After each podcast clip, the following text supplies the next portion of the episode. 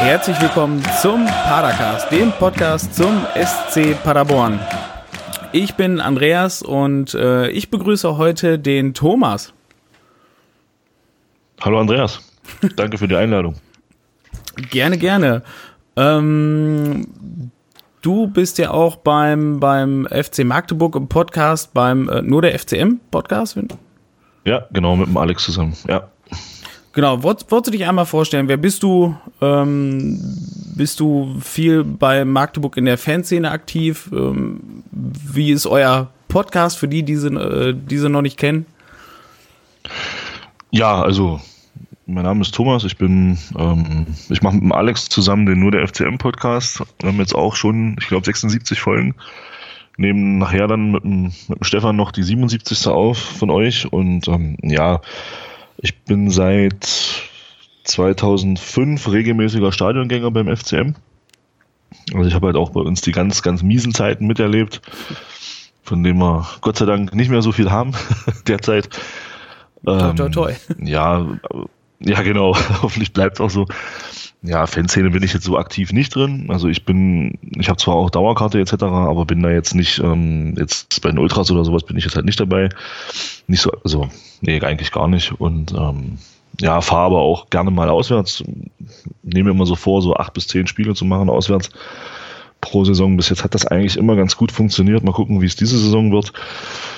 Äh, ja, und ansonsten, wie gesagt, seit jetzt inzwischen 13 Jahren regelmäßiger FCM-Stadiongänger. Das ist ja gut. Wie lange wie lange spielt Magdeburg jetzt schon in der zweiten Liga? Äh, Entschuldigung, in der dritten Liga. Zweite Liga ist jetzt nächste Saison. Ja, genau. ja, wir sind ja aufgestiegen, wir sind ja aufgestiegen 2015, damals in der Relegation gegen Offenbach. Mhm. Ja, und hatten, hatten bis jetzt eigentlich eine sehr, sehr erfolgreiche Zeit, was das Thema dritte Liga angeht. Wir sind zweimal Vierter geworden. Ähm, diese Saison stehen wir ja auch schon mit euch jetzt relativ lange auf den direkten Aufstiegsplätzen. Ich hoffe einfach mal, dass es so bleibt. Ähm, ja, und also seit 2015 spielen wir dritte Liga. Mal sehen, vielleicht ist es unsere Abschiedssaison dieses Jahr. nach oben hin, Gott sei Dank. Nach oder? oben, natürlich. Gott sei Dank nach oben, ja, genau. Hoffen wir zumindest mal, denn ähm, du hast gerade schon angesprochen, äh, Paderborn und Magdeburg besetzen ja noch ähm, erfolgreich die ersten beiden Plätze. Auch, ich weiß nicht, gefühlt seit dem dritten Spieltag. Ich äh, kann es leider nicht ganz genau sagen, seit wann. Wir hatten ja schon mal ganz schön viel äh, Abstand äh, zur Konkurrenz ab Platz drei und ja, mittlerweile die Konkurrenz rückt ja immer näher, ne? Ja, Klar, aber ich kann mich erinnern, ich weiß nicht, ob du das, ob du das so im Kopf hast, aber ich, letzte Saison Duisburg zum Beispiel, die waren ja auch phasenweise 10, 12 Punkte weg und dann schmolz das alles mal zusammen, ich glaube, auf zwei Punkte. So Mitte der Rückrunde und dann zogen die aber am Ende wieder weg und sind ja dann doch relativ souverän aufgestiegen. Von daher denke ich mal, ähm, dass oder ich hoffe mal, dass, dass wir das auch schaffen und ich hätte jetzt auch kein Problem damit, wenn ihr das auch nochmal auch noch so schafft. Also das Spiel gestern, da kommen wir ja gleich drauf, ähm, denke ich mal, das Spiel gestern war ja auch, finde ich, eine sehr, sehr gute Werbung für Liga 3. Es war ein richtig gutes Spiel. Ich habe mir das nochmal angeschaut, ähm, gestern, na, gestern Abend, nicht Blödsinn, mir das vorhin nochmal angeschaut und ähm, muss sagen, so mit dem, wenn man das mal so ein bisschen auch aus einer anderen Perspektive sieht, war es halt einfach ein hammergeiles Spiel und ich denke einfach mal und ich hoffe einfach mal, dass wir das auch beide schaffen. Das hoffe ich auch. Hm, du hast es schon angesprochen, gestern war es dann soweit, ähm, erster gegen zweiter, keine Ahnung, ich weiß nicht, wann das das letzte Mal bei uns war, war glaube ich auch irgendwie 2008 oder sowas, habe ich gehört. Oh. Ja, so, so ein geiles Topspiel. In der Hinrunde ähm, war es ja auch schon so, gefühlt, ihr habt zwar gewonnen, das war glaube ich unsere erste oder unsere zweite Niederlage der Saison. Aber ähm, das war auch schon ein Top-Spiel, fand ich. Also das war richtig, richtig gut von beiden Mannschaften, auch wenn wir es halt leider verloren haben. Und ja, gestern ging es dann äh, nach Paderborn. Tatsächlich, äh, warst du im Stadion? Ja, ich war da. Ja, ja, ich war da. Ja, schmuckes, äh, schmuckes kleines Stadion habt ihr da. Also war war auch eine relativ entspannte Anreise, also alles, alles gut. Ähm, Parkplatzsituation, mit einem, wenn man mit einem kleinen Bus kommt, ist ja auch nicht schlecht. Wird man ja an diesem großen Parkplatz vorbeigeschleust und hat dann seinen eigenen Parkplatz, wo man dann auch relativ gut wegkommt. Von daher, also die ganze Stadion- und, und, und Parkplatzsituation war eigentlich sehr, sehr gut, muss man sagen, ja.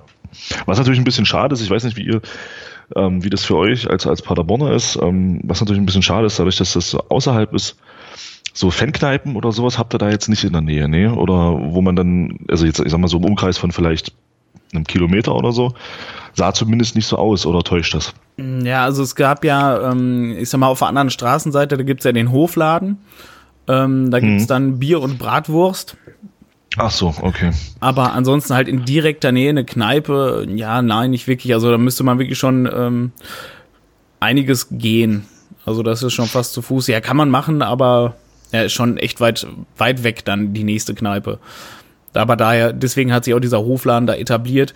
Der war auch so. mal zu besseren Zeiten vor dem Abstieg äh, von der zweiten in die dritte Liga ähm, war der Hofladen auch größer. Da war, hatten wir ein richtig großes Zelt äh, jede Woche da stehen oder alle zwei Wochen. Wirklich so ein großes Schützenfestzelt. Und ja, das hat sich jetzt halt echt dezimiert. Also teilweise war es dann halt ganz geschlossen und äh, ja, jetzt ist quasi nur noch einmal so eine Würstchenbude da und halt so ein kleines Zelt mittlerweile wieder wie so eine kleine Longdrink-Bar von der Größe mhm, her. Okay. Weil das ist halt, das ist halt das, das, was schade ist, wenn du, wenn du so ein Stadion halt von einer, von einer, rein von der Anfahrtssituation ist es ja super, ja, fährst von der Autobahn runter und bist da. Das ist ja eine geile Sache, ja. Aber es ist eben so, dass die, die Kehrseite der Medaille ist dann eben, ja, du hast halt dann, ich, ich finde halt so Stadien immer schön, die so ein bisschen in der Stadt sind, wo man dann auch noch so ein bisschen dann, ja, ein bisschen was sieht und von daher ja, dass ist man es eben Stadt schade, so wenn das ist. angucken ja, genau, kann nach dem Spiel, ne? Genau. Ja, aber das ist halt so ein zweischneidiges Schwert. Entweder bist du halt äh, schnell da und schnell wieder weg. Oder so, genau. Ja, genau, stimmt. oder du fährst halt irgendwo durch die Stadt, durch die Prärie und äh, dann dauert es halt, bis du wieder wegkommst. Ja, das stimmt. Das ist richtig, ja.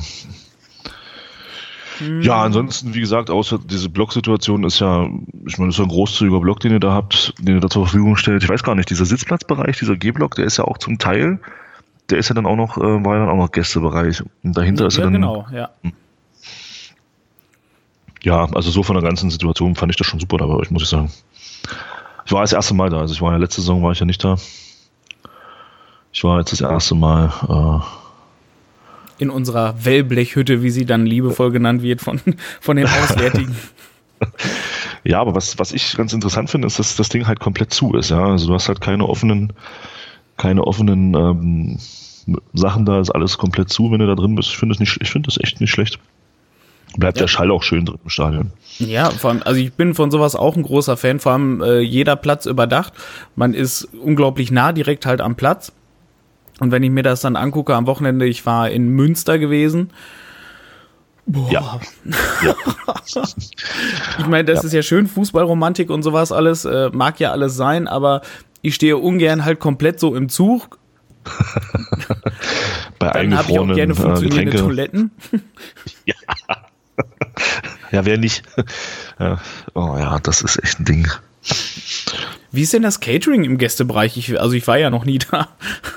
du, kann ich, kann ich dir gar nicht zu sagen, weil ich es nicht probiert habe. Ähm, das, die Frage nehme ich mit in unseren Podcast nachher. Äh, werde ich den Alex mal fragen, weil der Alex hat sich was zu trinken geholt.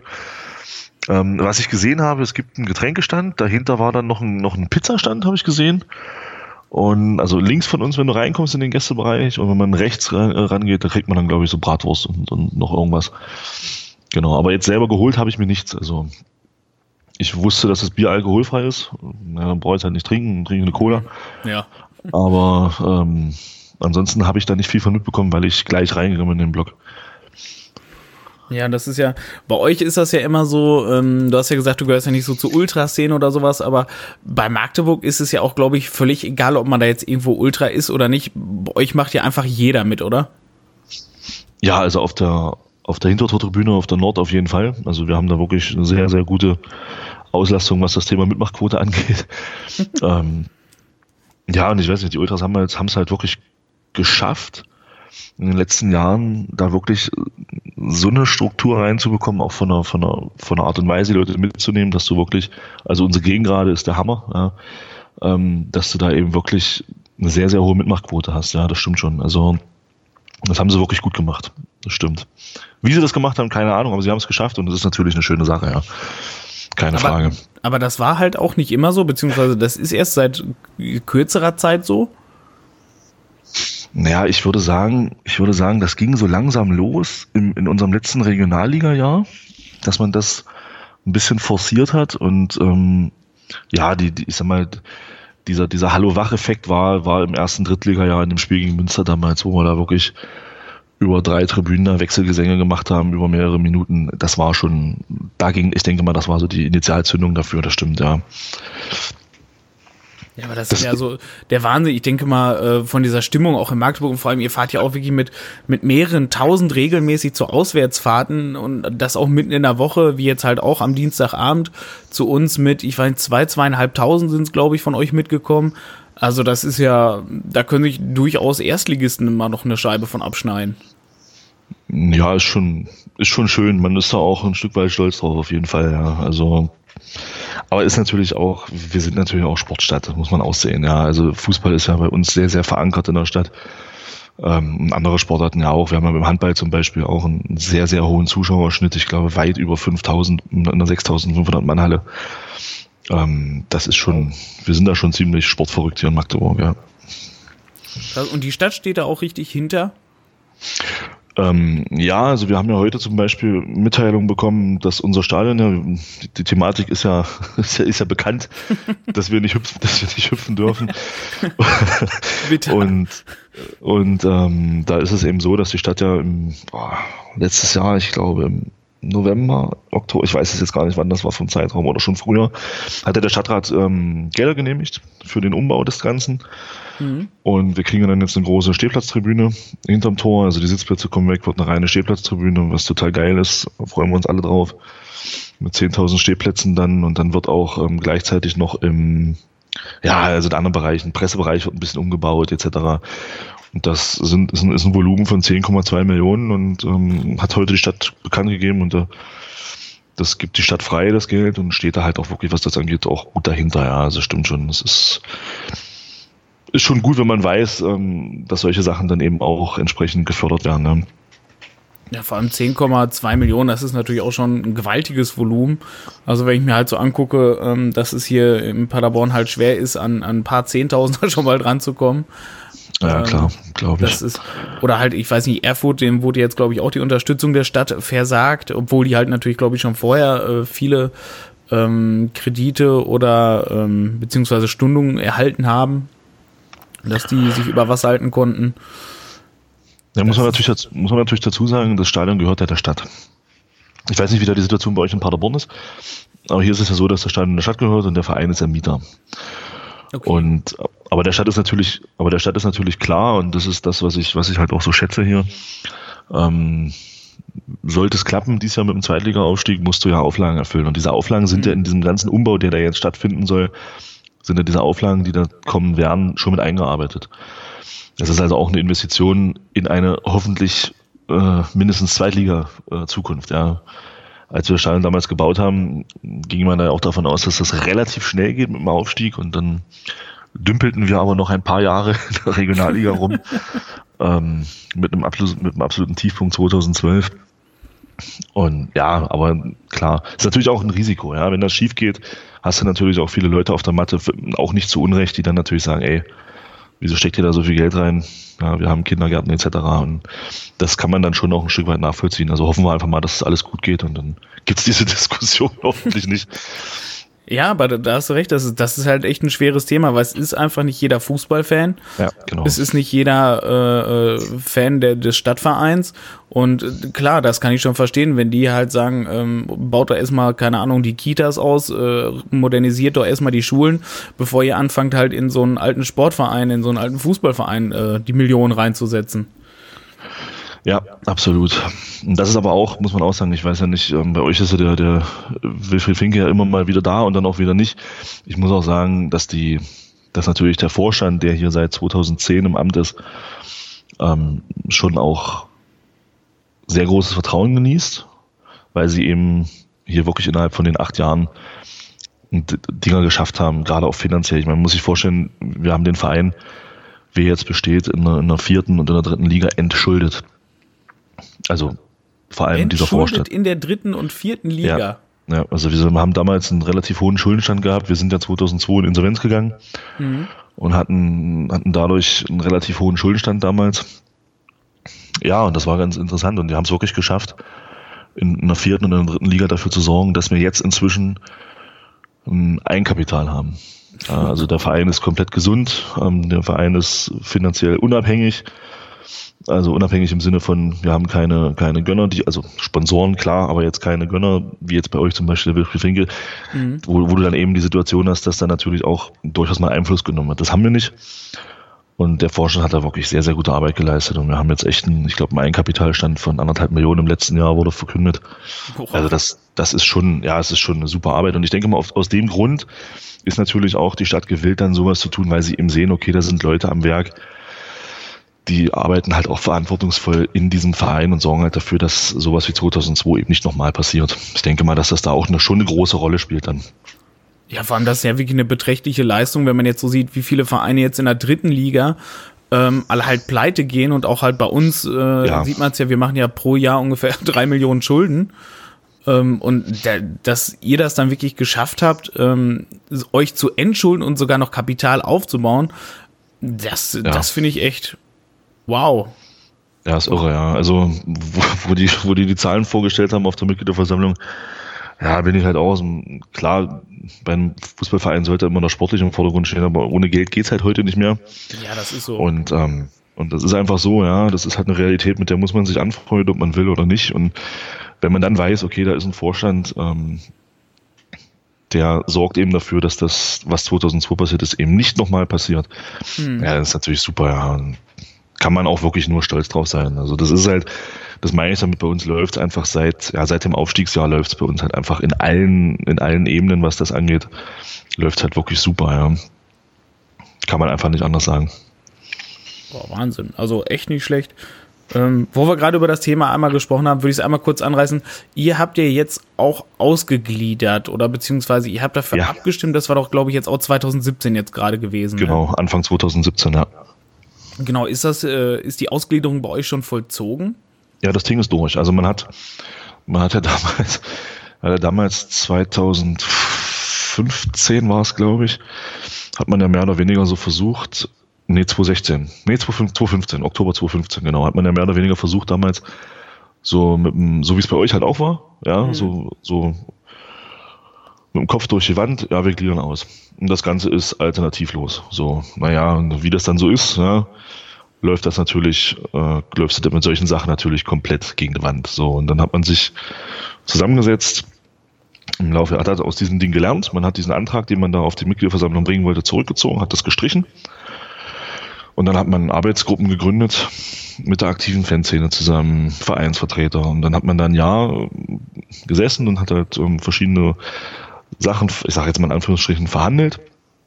Ja, mhm. dann kam eben am Ende was bei raus. Man hat dann auch, und das muss ich wirklich sagen, hat der Verein halt auch wirklich draus gelernt aus der ganzen Geschichte. Man hat dann zwei Infoveranstaltungen damals gemacht im Laufe dieses Jahres, während dieses ganzen Prozesses. Auch die Ultras haben eine eigene Info Infoveranstaltung gemacht, so als Gegenpart. Sie waren, halt, sie waren ja dagegen. Und ähm, auch mit guten Gründen, muss man sagen. Also das war wirklich auch eine, also es war so mein Eindruck. Es war einfach eine, eine, Diskussion auf Augenhöhe. Ja. Also der Verein hat die, hat die aktive Szene schon ernst genommen und auch die, die, diejenigen, die da dagegen waren. Und andersrum war es auch so, dass die Ultras da wirklich auch ähm, schon, ich sag mal, Stimmung für ihre Sache gemacht haben, aber alles auf einer sehr, sehr sachlichen Ebene. Und ja, und letzten Endes war dann die, die Abstimmung nachher so, das war Anfang 2017, genau, da war dann die außerordentliche Mitgliederversammlung, ich glaube, es war im Februar, war dann der Stand, ähm, das dann ausgegliedert wurde. Ich glaube, mit 80 Prozent, 75 haben sie gebraucht. Das waren ein bisschen was über 80 Prozent, mhm. wurde dann ausgegliedert und ja, und das, damit war der Prozess dann in dem Sinne auch vollzogen. Also da muss ich ja sagen, da bin ich ja auch echt ein bisschen neidisch, weil wie du schon gesagt hast, bei uns wurde es ja auch mit dem Kopf durch die Wand versucht. Ähm, ja, allerdings wurde es dann halt hier nicht nur versucht, es wurde dann hier sogar bejubelt und beklatscht, anstatt sich äh, dagegen zu wehren. Also beziehungsweise grundsätzlich, äh, ich bin ja auch für Ausgliederung. Ich sehe sowas auch im Profifußball als unumgänglich. Ähm, allerdings ist es ja, wie, wie es dann bei euch auch gelaufen ist, immer eine Art des, wie man das macht. Ja, genau. Und ich, und ich finde das total super, vor allem, ähm, wenn das bei euch dann wirklich so auf Augenhöhe gelaufen ist. Ihr habt zum Beispiel auch Mitspracherecht bei den äh, Investoren, die da reinkommen sollen, ne? Genau, genau. Da muss, ja. Die müssen ja, glaube ich, auch mit, äh, ich weiß nicht, über der Hälfte oder auch mit 75 Prozent oder sowas, glaube ich, zugestimmt genau. werden. Ja, 75 Prozent. Ja, und das, das ist halt so der Unterschied. Ausgliederung ist halt nicht gleich Ausgliederung, sondern da kann man halt auch besonderes Mitspracherecht haben als Mitglieder. Und ja, da bin ja, ich halt sicher, bisschen, da muss ich, da bin da ich, halt muss ich aber sagen, sehr, sehr neidisch, dass, ähm, ja, dass es bei uns einfach so hingenommen hm. wird. Da muss ich aber auch sagen, das ist natürlich auch ein Verdienst der Ultras. Also wir haben natürlich, wir haben schon eine sehr, sehr starke aktive Fanszene mit, mit unseren Ultras, das muss man schon sagen, die sich auch, die sich auch sehr ins Vereinleben einbringen mhm. ins Vereinsleben. Und ähm, das merkt man dann natürlich auch. Ich weiß, ich kann es jetzt bei euch nicht beurteilen, aber ich habe es halt, ohne das jetzt despektierlich zu meinen, aber ich habe es ja gestern im Stadion gesehen. Das ist ja, ich sag mal, nur in Anführungsstrichen nur ein kleiner Block, der da wirklich auch ähm, versucht, Stimmung zu machen bei uns. Und ich denke mal, dass da ist einfach diese, diese aktive Szene bei uns ist halt auch sehr stark. Und ähm, damit kannst du dann natürlich in so Sachen, in solchen Sachen dann auch, auch wuchern, ja. Und das hat dann auch funktioniert. Man hat sich da wirklich sehr eingebracht. Und dann ist eben dieser, das rausgekommen, was jetzt letzten Endes bei rausgekommen ist. Man hat es, wie ich schon gesagt habe, man hat es bei uns aber auch so versucht wie bei euch. Ist damit aber ordentlich auf die Schnauze geflogen. Und ähm, dann kam letzten Endes ein Kompromiss bei raus, wo ich persönlich auch sage, damit kann man sehr gut leben. Ja, also da hoffe ich auch noch, dass wir, beziehungsweise der Prozess läuft ja noch, also es soll ja bei uns, glaube ich, im Mai, glaube ich, jetzt zur Abstimmung kommen, äh, an irgendeinem Samstag. Genaues Datum kann ich jetzt natürlich nicht sagen, aber ähm, ja, ich hoffe mal, also es wurde ja bei uns schon direkt gesagt, dass wir kein Mitspracherecht haben werden bei Investoren. Schade. Ja, sehe ich genauso. Das ist sehr schade, ja. Dass man da so, so an den Mitgliedern vorbeigeht, ist, ist natürlich keine so schöne Sache, ja. Ja, aber nun gut, ähm, aber dass ihr das Eigenkapital aufgebaut habt, lag das denn jetzt schon an der Ausgliederung? Nein, also ähm, was heißt nein? Entschuldigung, nee. Also das kann ich persönlich jetzt vor allem steuerrechtlich etc. nicht wirklich beurteilen. Also da müsste man mal mit unserem Finanzvorstand sprechen. Ähm, aber ich denke, das hat, weil das Geschäftsjahr war vor dem, also das Geschäftsjahr, was jetzt vorgestellt wurde auf der letzten MV, mhm. war ja der Zeitraum bis zur Ausgliederung. Also die Ausgliederung ist ja gültig seit 1.7.2017 mhm. und das Geschäftsjahr geht bei uns ja immer vom 1.7. bis 30.6. Und dieser Zeitraum wurde bewertet. Also ist dieses Geld, was jetzt aufgebaut wurde, das ist alles noch, ich sag mal, klassisch über, eine, über diese EV-Schiene reingekommen. Ähm, und von daher wird man, muss, man, muss man dann sehen, wie sich das jetzt entwickelt. Also ich bin auch mal gespannt auf die nächste Mitgliederversammlung dann, dann dieses Jahr, ähm, wie sich das Ganze jetzt im, im Zuge dieser Ausgliederung dann entwickelt hat. Da bin ich wirklich auch gespannt drauf. Mhm. Ähm, Habt ihr denn, ähm, gibt es denn bei euch schon irgendwas Bekanntes oder beziehungsweise habt ihr schon mal über Sport, äh, Investoren abgestimmt?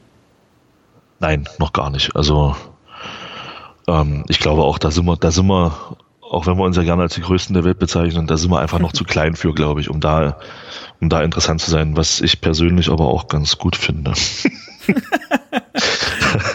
ja, das, das ist, wenn auf Male die großen äh, Männer mit dem ganz großen Geld auf Male stehen. Das ist dann immer so ein moralisches Dilemma, ne? Also Geld, dass man quasi Champions League spielen könnte, aber das Risiko, dass es völlig nach hinten losgeht. Ja, es ist eben, das ist wirklich äh, ziemlich krasses Ding und ich glaube schon, dass wir, ich sage mal, mit der 75% Zustimmungspflicht, die es bei uns gibt, haben wir, glaube ich, da auch eine relativ hohe Hürde geschaffen, um da halt auch wirklich, ich sag mal in Anführungsstrichen, interessant zu werden. Ja. Welcher Investor, sag ich mal, stellt sich schon gerne vor die Mitgliedschaft und muss jetzt sein, sein, äh, seine Ideen dort vorstellen, damit er eben diese 75 Prozent bekommt. Von daher ist das schon, finde ich, auch eine relativ hohe Hürde. Ja, das ist wohl Allerdings muss man natürlich auch sagen, wenn ein Investor die Hürde genommen hat, ähm, dann kann er aber auch mit Selbstvertrauen in den Verein reingehen.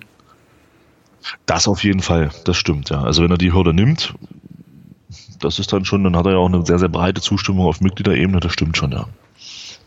Also ist ja nicht nur negativ. Sowas. Nein, also Gottes Willen, sage, nee, sage ich ja auch. Also es ist ja nicht nur alles immer, man kann das auch, finde ich, auch nicht immer alles schwarz und weiß sehen. Also wo ich persönlich meine Bauchschmerzen, so ein bisschen, so ein bisschen Bauchschmerzen mit habe, ist der Punkt, dass du natürlich bei uns dann die Möglichkeit schaffst, ähm, dass an den, an den Investor, der dann eventuell mal reinkommt, dann zwei äh, Vorstandssitze gehen. Mhm. Das ist so ein bisschen, wobei, wobei der von den Mitgliedern gewählte Vorstand immer noch die Mehrheit hat, keine, keine Frage. Aber da habe ich persönlich so ein bisschen Bauchschmerzen mit. Aber das war dann, denke ich mal, vielleicht auch so der Punkt, wo man sagt, okay, dieses, dieser Vorstand hat sich das Vertrauen halt auch erarbeitet in den letzten Jahren. Ja. Und ich denke mal, aufgrund, aufgrund dessen hat der Großteil der Mitglieder auch gesagt, okay, wir gliedern aus.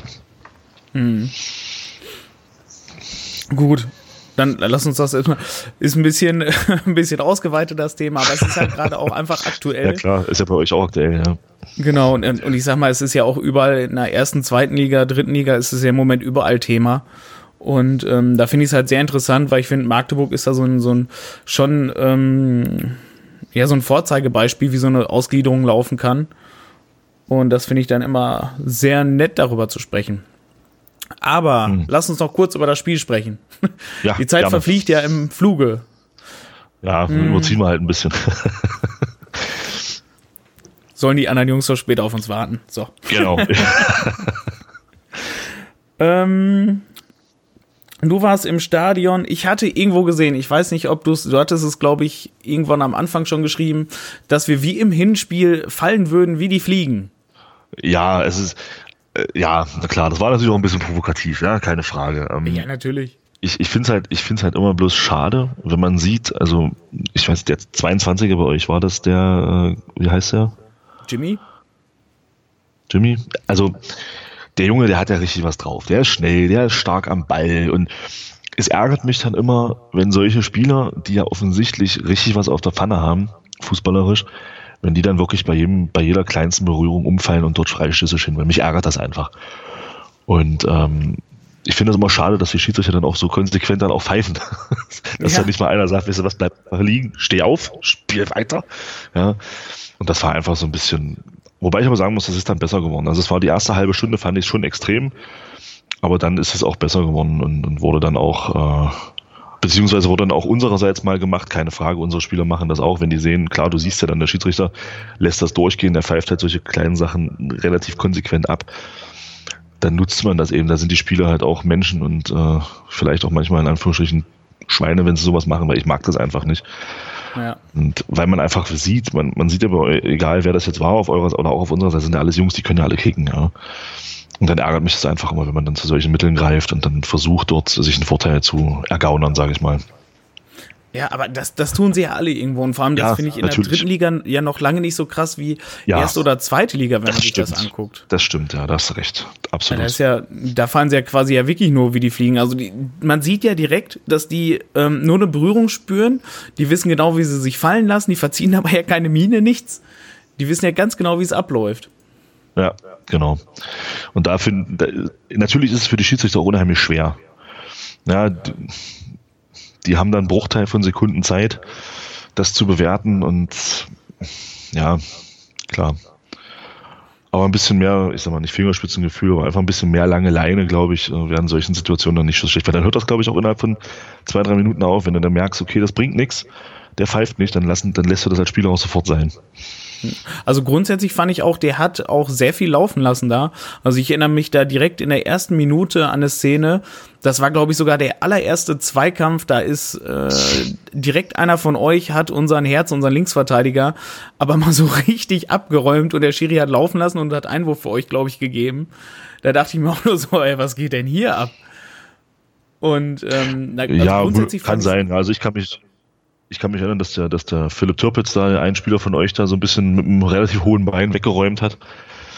Da, äh, da hat er dann die gelbe Karte stecken lassen, was ich gut fand in der Situation, weil wenn du da gleich gelb gibst, ich glaube, dann hast du eine, fährst du eine Linie, da kommst du so schnell nicht mehr raus und dann gibst du in dem Spiel wahrscheinlich acht oder neun gelbe Karten. Mhm. Von daher war es, mein Freischuss war ganz klar, ja, also mit, mit hohem Fuß rein, trifft ihn zwar nicht, ähm, aber hat natürlich Glück, dass er ihn nicht trifft, weil wenn er trifft, dann kann das richtig böse ausgehen. Ja. Von daher fand ich jetzt die Linie, ich gebe dir, musste sehen das auch so, die Linie vom Schiedsrichter an sich fand ich persönlich jetzt dann letzten Endes nachher hinten raus, fand ich für sein junges Alter, hat er das gut gemacht. Aber es war natürlich auch ein relativ leicht zu leitendes Spiel. Es waren ja keine Giftigkeiten drin. Es war ja von, das stimmt, ja. war ja von beiden Seiten eigentlich ein insgesamt sehr, sehr faires Spiel.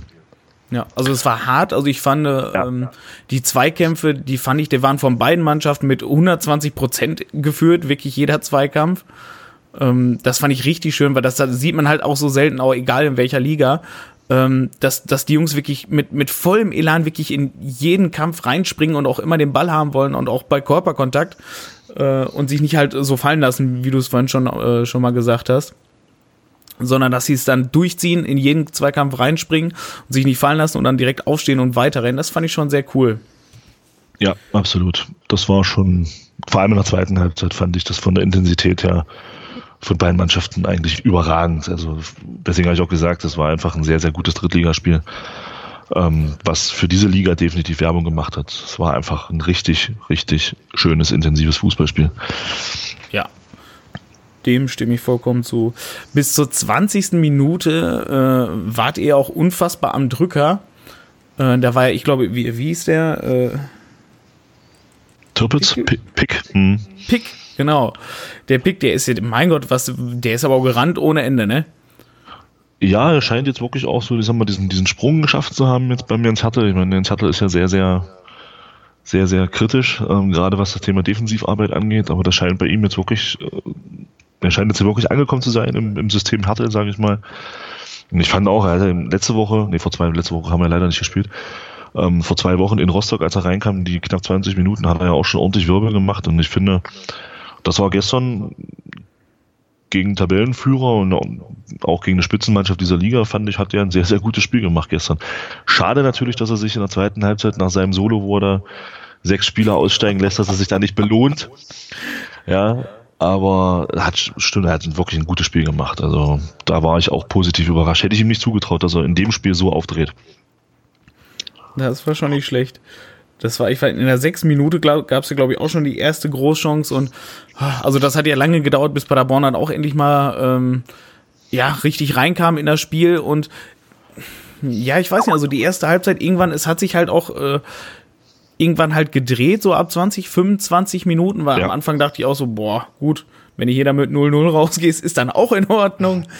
Und ja, irgendwann mhm. drehte sich das dann halt. Ne? Da waren wir wieder am Drücker. Magdeburg stellte sich weiter ähm, nach hinten. Und plötzlich ergaben sich dann Räume, obwohl wir halt leider nicht wirklich zwingend vors Tor gekommen sind. Das stimmt, ja. Also ich muss aber, also ich muss schon sagen, das ist äh, spielerisch ist das schon, ich sag mal, bis zum 16er, was, was, was ihr da zeigt, das ist schon, kann man sich schon angucken. Da läuft der Ball, das ist, wird wirklich über Außen gespielt und da läuft. Und das ist eben das, den Fehler haben wir, glaube ich, gemacht, so nach 20 Minuten, dass wir uns da so ein bisschen zurückgezogen haben. Gut, ich denke, wir sind uns einig, so ein Tempo kannst du keine 90 Minuten gehen. Ähm, da, so. da, musst du einfach ein bisschen rausnehmen. Aber das war genau das. Ähm, da haben wir es dann zugelassen, dass, dass gerade eure Abwehrspiele und auch euer defensives Mittelfeld so ein bisschen, so ein bisschen äh, Ballsicherheit bekommen hat. Und das hat man dann gemerkt. Das hat man dann gemerkt. Also die, das, die Bälle wurden, wurden dann super verteilt von hinten raus und das war nachher der Fehler. Dann siehst du, so wie du gesagt hast, nach den 20 Minuten, so zur Halbzeit habe ich mir gedacht, boah, Gott sei Dank gehen wir hier mit dem 0-0 in der Halbzeit. Weil für mich, für mich war es so, für mich lag ein Tor von euch dann in der Luft. Also ich habe dann bloß, ich habe dann auch gedacht, oh, hoffentlich pfeift er jetzt gleich ab. Aber es war schon so, dass man, dass er dann auch uns ganz schön hinten reingedrängt hat. Wie du, aber wie du schon sagst, eben ohne zwingende Abschlüsse. Aber trotzdem warte ja, warte drauf und dran, euch diese, diese Abschlüsse zu erarbeiten. Und ähm, von daher war es dann ganz gut, dass dann die Halbzeit kam. Direkt nach Halbzeit ging es dann ja zum Glück für uns äh, erstmal auch wieder mit richtig, richtig Druck weiter. Ähm, da ging es ja sofort quasi so los, ähm, wie die erste Halbzeit aufgehört hat. Da kam ja, ich glaube, Ritter, der dribbelte sich einmal durch und zog dann, glaube ich, knapp links neben Tor her. Ähm, ließ dann auch, glaube ich, drei Verteidiger stehen. Und ich weiß nicht, irgendwann, ich weiß aber auch nicht warum, ich weiß nicht, hast du da irgendwas gemerkt? Irgendwann kam mir auf Male, da ist Magdeburg ja plötzlich wieder richtig wach geworden. Ja, Wahnsinn. Also da waren wir auch alle. ja, ich, so ab der, ich, ja, so nach, nachdem ihr so drei, drei, vier Minuten da wieder gemacht habt, was ihr wolltet, ähm, ging bei uns ein Ruck durch die Mannschaft und dann bis zum Tor. Das war dann so eine Phase, wo ich das, so hätte ich mir das eben, so würde ich mir das immer wünschen. Also diese Druckphase da mit, mit den, auch mit den Standardsituationen, die man sich dann rausgearbeitet hat. Ja, Philipp Türpitz, der dann sich super durchsetzt. Ich weiß jetzt gar nicht gegen wen, äh, wo dann bei euch der, der, der Abwehrspieler so ein bisschen die Orientierung verliert und dann kurz nicht sieht, wo der Ball ist und dann ist der Törper halt durch, wo er den dann aus spitzen Winkel aus fünf Metern sauber übers Tor semmelt, wo ich so, mein Gott. Und, äh, und da habe ich mir schon wieder gedacht, boah, und vor dem Freistoß, der dann letzten Endes zum Tor führte, habe ich dann zum, zum Alex hier, zum Podcast-Kollegen gesagt, und da waren wir uns ja einig, beide gesagt, jetzt, jetzt, jetzt müssen sie sich aber auch mal belohnen. Für diese Chancenflut und für diesen Aufwand, den sie gerade betreiben. Ja gut, dass das Ding dann reingeht, ist, ist natürlich eine schöne Sache, ja. Ja, war natürlich dann äh, ziemlich krasse Eskalation im Gästeblock, ja. Also, weil wir halt auch alle wussten, wie wichtig dieses Tor war. Ich hatte ja vor dem Spiel gesagt, so, ich bin der Meinung, wer das erste Tor schießt, der wird auch gewinnen. ähm, ja, leider Gottes habt ihr euch ja nicht lumpen lassen und habt relativ schnell das 1-1 nachgelegt. Und dann wart ihr wieder am Drücker. Das war im Prinzip wie in der ersten Halbzeit so bis zum 1-0. Das war dann wirklich wieder unser Spiel und dann mit dem 1-1 war das bei uns dann irgendwie wieder wie weg und dann hattet ihr da auch nochmal eine Riesenchance, als der, der, ich glaube, der Tietz war es, wo der, der Ritter, glaube ich, einen Ball von der halb rechts so in den Strafraum, durch den Strafraum schießt. Keiner, mhm. keiner kommt irgendwie hin und, der, und ich glaube, der Tietz war es, der dann den Ball nicht voll trifft und dann am Tor vorbei schiebt. Genau, ja. Da, boah, sonst allen so ein bisschen das Herz in die Hose rutscht, zumindest den Leuten im Gästeblock. Und ja, letzten Endes glaube ich, ist es ist die Punkteteilung absolut okay, wenn man sich das Spiel anguckt. Was natürlich ärgerlich ist, dass wir in solchen Spielen es zurzeit einfach nicht schaffen, dann, ich sag mal so, den Deckel drauf zu machen. Ja, trotz guter Chancen ja, wenn man das Ding vom, vom, vom Florian Pick sieht, oh, fünf Zentimeter tiefer und das Ding schlägt hinter der Latte ein, äh, hint, äh, hinter der Linie und so kracht das Ding halt auf die Linie und springt wieder raus. Ja, oh, das ist natürlich, ja, aber gut, wie gesagt, aufgrund der Spielanteile bin ich der Meinung, war es letzten Endes dann absolutes, absolut okay, dass das Spiel 1-1 ausgegangen ist. Ja, es ist, ähm, aber das Problem, genau wie ihr, dass man dir halt diesen, diesen Punch einfach nicht setzt, genau das haben wir jetzt ja auch in der Rückrunde. Und das ist, ich sag mal, mhm. genau diese Szenen oder sowas, was, was wir jetzt auch ein paar Mal in dem Spiel hatten, was ihr jetzt auch in dem Spiel hattet, in der Hinrunde wären ja. die alle reingegangen, ja, hätten wir genau. bestimmt drei, vier Buben ja, gemacht. Wahrscheinlich, ja. Da das Spiel, in der Hinrunde wäre das Spiel wahrscheinlich 4-4 ausgegangen oder so. Ja, ja genau, genau. Ja. So, und jetzt irgendwie im Moment, ich weiß nicht, die Offensive, also auch bei uns, die hakt im Moment halt einfach, man, man erspielt sich sowas oder so, aber halt so der letzte Pass, so der letzte Abschluss oder sowas. Ja, was, was natürlich auffällig ist, ähm, es ist bei beiden so ein bisschen, auch bei euch, wenn ich so die, die, die Spielzusammenfassung von den Spielen sehe, ist so ein bisschen die Leichtigkeit aus der Hinrunde weg. Ja, so dieses, mhm. dieses Selbstverständnis. Also gerade auch bei euch, wenn man sieht, ihr habt ja in der Hinrunde, habt ihr ja bis auf uns, äh, aber ihr habt ja in jedem Spiel, glaube ich, in der Hinrunde getroffen oder in, in so ziemlich allen Spielen, sage ich mal. Und wenn man dann halt auch so Ergebnisse sieht wie gegen Bremen, wenn ihr dann mal 7-1 aus dem Stadion geknallt habt, ähm, ich finde das ja, ich finde das ja immer krass, wenn dann, oder ich habe da auch dann Respekt vor, wenn dann so eine Mannschaft ähm, eben nicht aufhört. Ja, wenn es dann 3-0 steht, dass man dann einfach dann weitermacht. Dass man sagt, ja, nee, wir tun jetzt hier was fürs Torverhältnis, wir merken, die sind nicht, die sind nicht da richtig, die sind ein bisschen verunsichert, die klatschen wir jetzt hier weg. Und man sieht's ja, ihr seid Tabellenführer aufgrund eures wesentlich besseren Torverhältnisses. Und da habe ich so ein bisschen Sorge, dass uns, dass uns das am Ende, hoffentlich fliegt uns das nicht auf die Füße, weil Wien hat ja auch ein wesentlich besseres Torverhältnis als wir ähm, dass wir aufgrund des Torverhältnisses am Ende nachher die, die Deppen sind in der Liga, ja. Das ist so ein bisschen ja. meine Sorge. Wenn ich euer Torverhältnis sehe, dann ja, hätte ich halt auch gern acht oder neun Tore noch davon. ja, ich sehe gerade, Wiesbaden hat tatsächlich sogar ein besseres Torverhältnis als wir. Ja, ja, ja, Wahnsinn. Ah, irre, ey. Ja, also Wiesbaden hätte ich, hätte ich gar nicht gedacht. Also die hätte ich überhaupt nicht auf dem Zettel, dass die so lange jetzt auch noch oben mitspielen. Auch Fortuna Köln sehe ich gerade. Gut, die haben jetzt mittlerweile ein Spiel mehr. Ähm, ich weiß nicht, die führen, glaube ich, gerade irgendwie 3-0 oder sowas. Die führen gegen Chemnitz, ja. Ja, so 3-0, also das werden die wahrscheinlich heute auch nicht mehr weggeben. Äh, ja, nee, ist also, unwahrscheinlich. Also, das schafft ja, aber auch vor allem, wenn, wenn man jetzt so sieht, die ganze Konkurrenz, die, diese Punkte, die, die wir da alle haben, ne? Also jetzt äh, Paderborn, Magdeburg mit 54 und dahinter jetzt aktuell Karlsruhe 51, Wiesbaden 50, Köln 50. Rostock 47, aber noch mit einem Spiel weniger. Also das ist ja irre, wie dicht äh, sich vorne wirklich ähm, die, dieser Konkurrenzkampf um die Aufstiegsplätze da rangelt. Also wow. Ja, ja, ist Wahnsinn. Also was, ich glaube, was für euch auch ganz interessant ist gerade, ich weiß nicht, ob du das siehst, Rostock liegt tatsächlich gegen Zwickau hinten. Ja, tatsächlich. Ist natürlich äh, jetzt nicht so schlecht. Also bleibt Hansa zumindest auf Distanz mit, mit sieben Punkten. Das ist ja schon mal sehr positiv. Wenigstens schon mal ja. einer, ja. Ja, also das, ich, hätte, ich muss auch sagen, dass Köln da nochmal so reinrutscht, also das, oder dass Köln das hält, ja. Hätte ich, hätte ich nicht gedacht. Also Hut ab. Das haben wir auch schon irgendwo Mitte der Hinrunde oder sowas gesagt. Ja, Köln, die brechen irgendwann ein und dann sind die weg oder sowas. Ja, aber scheiße, die stehen ja jetzt immer noch mit 50 Punkten auf Platz 5, ey. Ja, ja, Wahnsinn. Das hätte ich auch nicht erwartet. Dass Karlsruhe da oben nochmal so ranrutscht, das hätte ich persönlich auch vermutet, aber ähm, dass Köln da so mithält, boah, stark. Wirklich gut. Naja, aber die müssen, die müssen ja auch noch gegen uns spielen, die müssen auch noch gegen Rostock spielen. Also ich weiß nicht, ob was ihr von oben noch alles habt jetzt. Ihr fahrt ja jetzt nach Rostock am Wochenende. Ähm, dann weiß nicht, wenn ihr jetzt noch von oben habt, müsst ihr noch gegen Karlsruhe spielen? Ich glaube schon, oder? Und gegen ja, wen müsst ihr also auch wir noch? Müssen noch also, ich, wir müssen jetzt, glaube ich, noch gegen fast die komplette Top 8 noch spielen. Ja, genau, wir auch. Also wir haben jetzt mit Rostock und euch haben wir jetzt zwei weg, aber gegen die anderen müssen wir auch noch alle spielen. Also wir haben es ja alle selbst in der Hand. Ja. Die Spiele einfach alle gewinnen und dann steigen wir auf, ganz einfach.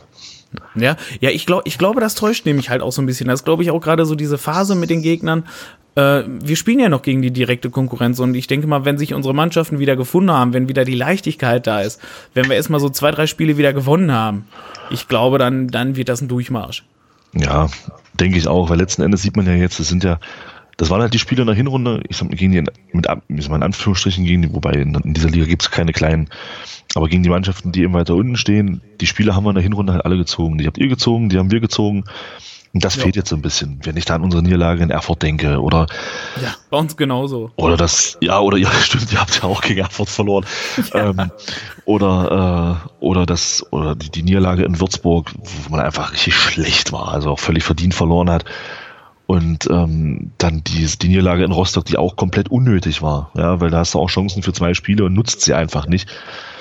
Ja. Ähm, das sind halt Spiele gewesen, die haben wir in der Hinrunde gewonnen. Und diese Spiele fehlen jetzt und wen gewinnt jetzt halt die Spiele, die sie in der Hinrunde nicht gewonnen haben?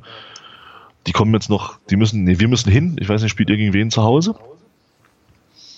Hm, weiß ich jetzt aus dem Kopf nicht. Also wir müssen hin, ähm, werden da definitiv was mitnehmen, da gehe ich fest von aus. Ihr werdet auch was mitnehmen und dann sind die Punkte auch schon wieder anders verteilt und dann wird wen am Ende vielleicht Dritter, aber ich gehe einfach mal davon aus, dass die ersten zwei Plätze, dass wir uns das nicht mehr nehmen lassen. Dafür, dafür spielt ihr einfach zu stabil, dafür ist unsere Runde eigentlich auch zu stabil, dass man da jetzt so brutal einbrechen wird, das glaube ich nicht. Ja, halt so eine schwache Phase hat ja nun mal jede Mannschaft nur mal zwischendurch. Und, genau, und ey, man, man, vor allem, man darf ja aber auch immer noch nicht vergessen, wir stehen immer noch auf Platz 1 und 2. ja, eben, eben, darum. Darum. Und was mich eben so geärgert hat, war zu Beginn der Rückrunde, zu Beginn der Rückrunde, dass wir eben wirklich diese Spiele gegen Rostock und in Würzburg, äh, nicht gegen Rostock, in, in Erfurt und, und dann eben, eben dieses, dieses grottenschlechte Spiel in Würzburg. Also diese Spiele haben mich wirklich geärgert. Aber mhm. jetzt das Spiel gestern bei euch und auch das Spiel in Rostock, das waren ja Spiele gegen, gegen, ja, gegen Spitzenmannschaften dieser Liga. Und da haben wir ja wirklich in beiden Spielen sehr gut ausgesehen. Es war ja nicht so, dass wir von beiden Mannschaften an die Wand gespielt wurden. Und ja. von daher, das, das, das ist eben das, was mir Mut macht, dass wir das, dass wir das am Ende auch schaffen. Genauso wie ihr auch. Also ihr habt ja jetzt in den Spielen, die ihr jetzt, jetzt auch in Münster, ich meine, ihr habt in Münster und Unterzahl dann noch 1-1 gespielt. Mit ein bisschen Glück bei den Schiedsrichterentscheidungen, bei diesen knappen Abseitsdingern gewinnt ihr das Spiel wahrscheinlich sogar. Ja. Ja, und dann und machst halt, dann macht der Zingerle da so ein Ding, wo du sagst, Mensch, ja, ja. Aber das ist halt dieser, ich sag mal, das ist sein, sein obligatorischer Saisonbock, glaube ich. Das war bei uns letztes Jahr Zwickau, bei euch jetzt das Ding gegen Münster. Ja, mein Gott, das passiert ja, das hat man halt. halt mal drin. Eben. Ich finde, sehr schade fand ich, ähm, das ist mir jetzt beim Heimspiel jetzt äh, gegen euch aufgefallen, das ist, wo der Ball zurück dann nach Zingerle ging, dass da schon ein Raunen, ein, ein leichtes Raunen durch die Fans ging. Ja, das war bei uns aber damals auch so, wo er, den, wo er gegen Zwickau da das, das, das 0-1 verschuldet hat durch seinen verhungerten Kopfball, den er da gemacht hat, außerhalb. ähm, ja, mein Gott, das war bei uns auch. Da ging es dann auch drei Spiele, oh, wenn der Ball zum Zingerle zurückgespielt wurde. Aber der ist ja am Ball so stark. Ja, ähm, also das ist alleine, was, was der schon äh, an Chancen verhindert hat durch sein Rauslaufen und alles. Ja. Und auch, was er auf der Linie auch schon gehalten hat. Also ja, wenn ich das Spiel, wenn ich das Spiel in Münster nehme, muss ich halt auch sagen, nach dem, nach diesem Bock gegen den, gegen den Grimaldi, drei Minuten später eine ähnliche Situation, da ist er auch draußen und lässt halt den Münsteraner ins Leere laufen. Also den juckt das dann auch gar nicht, dass er da einen Fehler gemacht hat, ja. Und das ist schon, ja, ist schon ein guter. Also von daher denke ich schon, dass das auch absolut in Ordnung ist, was er da spielt. Ja. Weiß nicht, wie siehst du das? Hast du das Tor nochmal gesehen gestern, das 1 zu 0 von uns? Ähm, bist du da der Meinung, den kann man halten oder ist der einfach zu dicht am, am Tor, dass er da die, die Hände einfach nicht mehr hochbekommt? Weil bei uns war so ein bisschen so eine Diskussion, dass das durchaus auch ähm, ein Torwartfehler sein könnte. Ja, es sah, also ich habe mir heute dann nochmal die Zusammenfassung angeguckt. Es sah unglücklich aus, aber ich glaube, das war einfach. Ähm, der Winkel war, glaube ich, auch einfach so unüblich. Weißt du, also diese Flanke von rechts, einmal nach ganz links auf die lange Ecke rüber und der köpft dann quasi nochmal in die kurze Ecke. Ich, also ich glaube, da war einfach nichts zu halten. Aber ist, da kommt es, glaube ich, auch einfach wirklich auf die Perspektive an. Also in der Wiederholung sah es nicht so dramatisch aus, aber wenn ich mir vorstelle, wo der Zingerle dann quasi auf der Linie dann mhm. steht, mhm. beziehungsweise mit der rechten Hand quasi schon im Tor, ähm, da glaube ich, da konnte der den, glaube ich, so schnell nicht packen, obwohl man ja glücklich hätte aussehen können, mit Sicherheit. Einfach, er hat vielleicht auch spekuliert, dass, dass der Richard Weil den in die Mitte köpft, weil ich habe auch gedacht, jetzt köpft er in die Mitte und auf einmal zieht er das Ding aufs Tor. Also vielleicht hat er, ja, war er auch genau. ein bisschen überrascht. Hm. Ja, aber ansonsten kann man, glaube ich, wirklich sagen zum Spiel, es war wirklich ein ein rassiges Drittligaspiel und ähm, ja, also es war, es war top, es war, es war hart, es waren hart geführte Zweikämpfe, aber halt nicht unfair, sondern äh, wie du es vorhin schon mal gesagt hast, die haben sich halt voll reingeknallt und die haben halt ähm, ja das gezeigt, was man äh, an richtig schönem Fußball in der dritten Liga sehen kann. Ja, ja, und das ist halt auch, das geht, das wird euch genauso gehen wie uns. Es war halt auch ein Spiel, wo beide Mannschaften auch nach vorne gespielt haben. Also ich habe so ein ganz blödes Gefühl, am Wochenende spielen wir gegen Aalen, ähm, am Sonntag. Das mhm. wird wieder ein Spiel, Aalen wird hinten tief drinstehen und dann halt Konter fahren. Also das wird ja auch ein ganz anderes Spiel dann als gegen euch. Und, und diese Räume, die dann entstehen, die werden wir gegen Aalen nicht haben. Mal gucken, wie das dann wird. Ja, ist ja auch unser Problem irgendwie momentan. Wir leben ja auch von diesen Räumen. Unser offensives Kombinationsspiel ähm, lebt ja nun mal von den Räumen, die uns der Gegner bietet. Und ja, die stehen ja im Moment so dicht hinten drin und geben uns ja keine Räume. Das ist, das ist schon gar nicht so einfach. Da war es mal schön, dass Magdeburg endlich mal ein Gegner war, der richtig mitgespielt hat. Aber da dürfte da in, da dürfte da, denke ich, in Rostock am Wochenende auch ähm, eher profitieren, weil Rostock schon auch äh, den Anspruch hat, mitzuspielen, glaube ich, jetzt in dieser Phase der Saison. Das denke ich auch. Die gewinnen im Moment auch äh, sehr viel. Also, dass sie jetzt in Zwickau hinten liegen, ist schon verwunderlich, schon fast. Und ja, ich sehe gerade unsere letzten ja. drei Spiele: Karlsruhe, Wiesbaden, Köln. Oh, oh, eure letzten drei Spiele. unsere letzten drei Spiele. Naja, guck mal, dann könnt ihr, ey, das ist doch super. Die, die, die gewinnt er ja die gewinnt er alle drei. Und dann haltet er uns die vom Hals und euch auch. Ist doch super. mein Ziel Weiß gar nicht, unsere letzten drei. Hm? Hm? Erzähl. Mein Ziel ist es ja immer noch, äh, fünf Spieltage vor Schluss in Osnabrück ähm, direkt ah, aufzusteigen. Ja, so, so, einen ähnlichen, so einen ähnlichen Traum hegen wir ja auch. Also wir wollen ja auch am 36. Spieltag in Halle aufsteigen. Also das wäre ja auch, äh, das wäre ja auch so ein, so, ein, so ein richtig geiles Ding. Ja, unsere letzten drei Spiele sind, glaube ich, Halle, Chemnitz, Halle auswärts, zu Hause gegen Chemnitz und dann am letzten Spieltag in Lotte. Das sind unsere letzten drei Spiele. Ja, in Lotte ist noch mal eine schöne Saisonabschlussfeier. Ja, das, das, das wird spaßig. Also ich glaube, also sollte es da, sollte die Konstellation so sein, dass am letzten Spieltag noch irgendwas entschieden wird. Also ich will nicht wissen, wie viele von uns dann dahin fahren. das wird lustig. Ähm, gut, ähm, ich habe noch eine Frage, das ist mir aufgefallen. Äh, ich ja. habe bei euch keine Fahnen gesehen. Ähm, ja, machen wir auswärts scheinbar nicht. Also ist mir auswärts auch noch nie so aufgefallen. Also auswärts äh, gibt es das bei uns scheinbar nicht. Vielleicht, oder, oder ich weiß nicht, vielleicht waren sie auch verboten eurerseits vom Verein. Ich weiß es nicht. Aber ist, nee, glaube ich, auswärts. Also, sonst ist aber, glaube ich, auswärts. Nee, aber auswärts ist das, glaube ich, bei uns nicht so, dass wir damit fahren unterwegs sind. Die oh. Zaunfahren, ja, also alles, was vorne am Zaun liegt und auch hinten an einer, an einer Mhm. Diesen Strippen, die da gezogen sind, ähm, das ja, aber so Schwenkfahren oder sowas ist bei uns auswärts eigentlich eher selten. Oder nicht die Regel, sagen wir mal so. Mhm. Okay, dann würde ich sagen, ich weiß nicht, wir nehmen jetzt glaube ich schon 40 Minuten oder sowas auf. Ich dachte so an 20 bis 30, aber davon, ich, davon ab könnte ich noch eine Stunde weiter erzählen tatsächlich. Äh, macht durchaus Laune mit dir. Ja, kann ich nur zurückgeben. ähm, aber es geht ja gleich, wir, wir gehen ja gleich, ihr nehmt ja, glaube ich, gleich auch noch auf, ne? Ja, der Alex äh, nimmt mit dem Stefan schon auf, ja, ja. Aber er hat ja nur bis 21 Uhr Zeit, weil 21 Uhr nehmt ihr ja auf. ja, genau, um 21 Uhr genau. geht's gleich weiter. Gut, ähm, dann bedanke ich mich bei dir. Das war ein sehr schönes Gespräch mit äh, ganz schön vielen Themen, die wir mittlerweile abgedeckt haben. Ähm, ich hoffe, dass wir beide aufsteigen.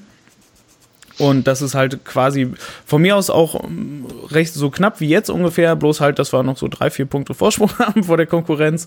Ja, ähm, aber wäre schön. aber dass sich das so durchzieht bis zum Ende. Und ähm, ja, dann gebe ich dann jetzt mal weiter in den normalen Podcast und bin ganz froh, dass ich die Moderatorenrolle jetzt dann abgeben kann an den Stefan. Ja, danke für die Einladung, war schön und ähm, ich hätte jetzt auch kein Problem damit, wenn wir dann unseren hundertsten Podcast in der zweiten Liga aufnehmen vorm Spiel gegen Paderborn. Das wäre super. Ich bin auch immer noch für einen gemeinschaftlichen Podcast mal. Ja, das wäre auch mal was, ja, auf jeden Fall. kann, man, kann man ja für die nächste Saison dann mal festhalten, wenn es klappen sollte. Ja, auf jeden Fall. Gut, ich bedanke mich und äh, für alle Zuhörer, es geht jetzt gleich weiter mit dem Stefan und ich weiß gar nicht, wer jetzt heute noch dabei ist. Der Kevin äh, vielleicht vermutlich auch und Marco vielleicht dann auch noch. Ähm, bis gleich. Ja, schönen Gruß in die Runde. Tschüss. Ja, da geht's weiter. Andreas, Staffelstab, Übergabe. Stefan hier.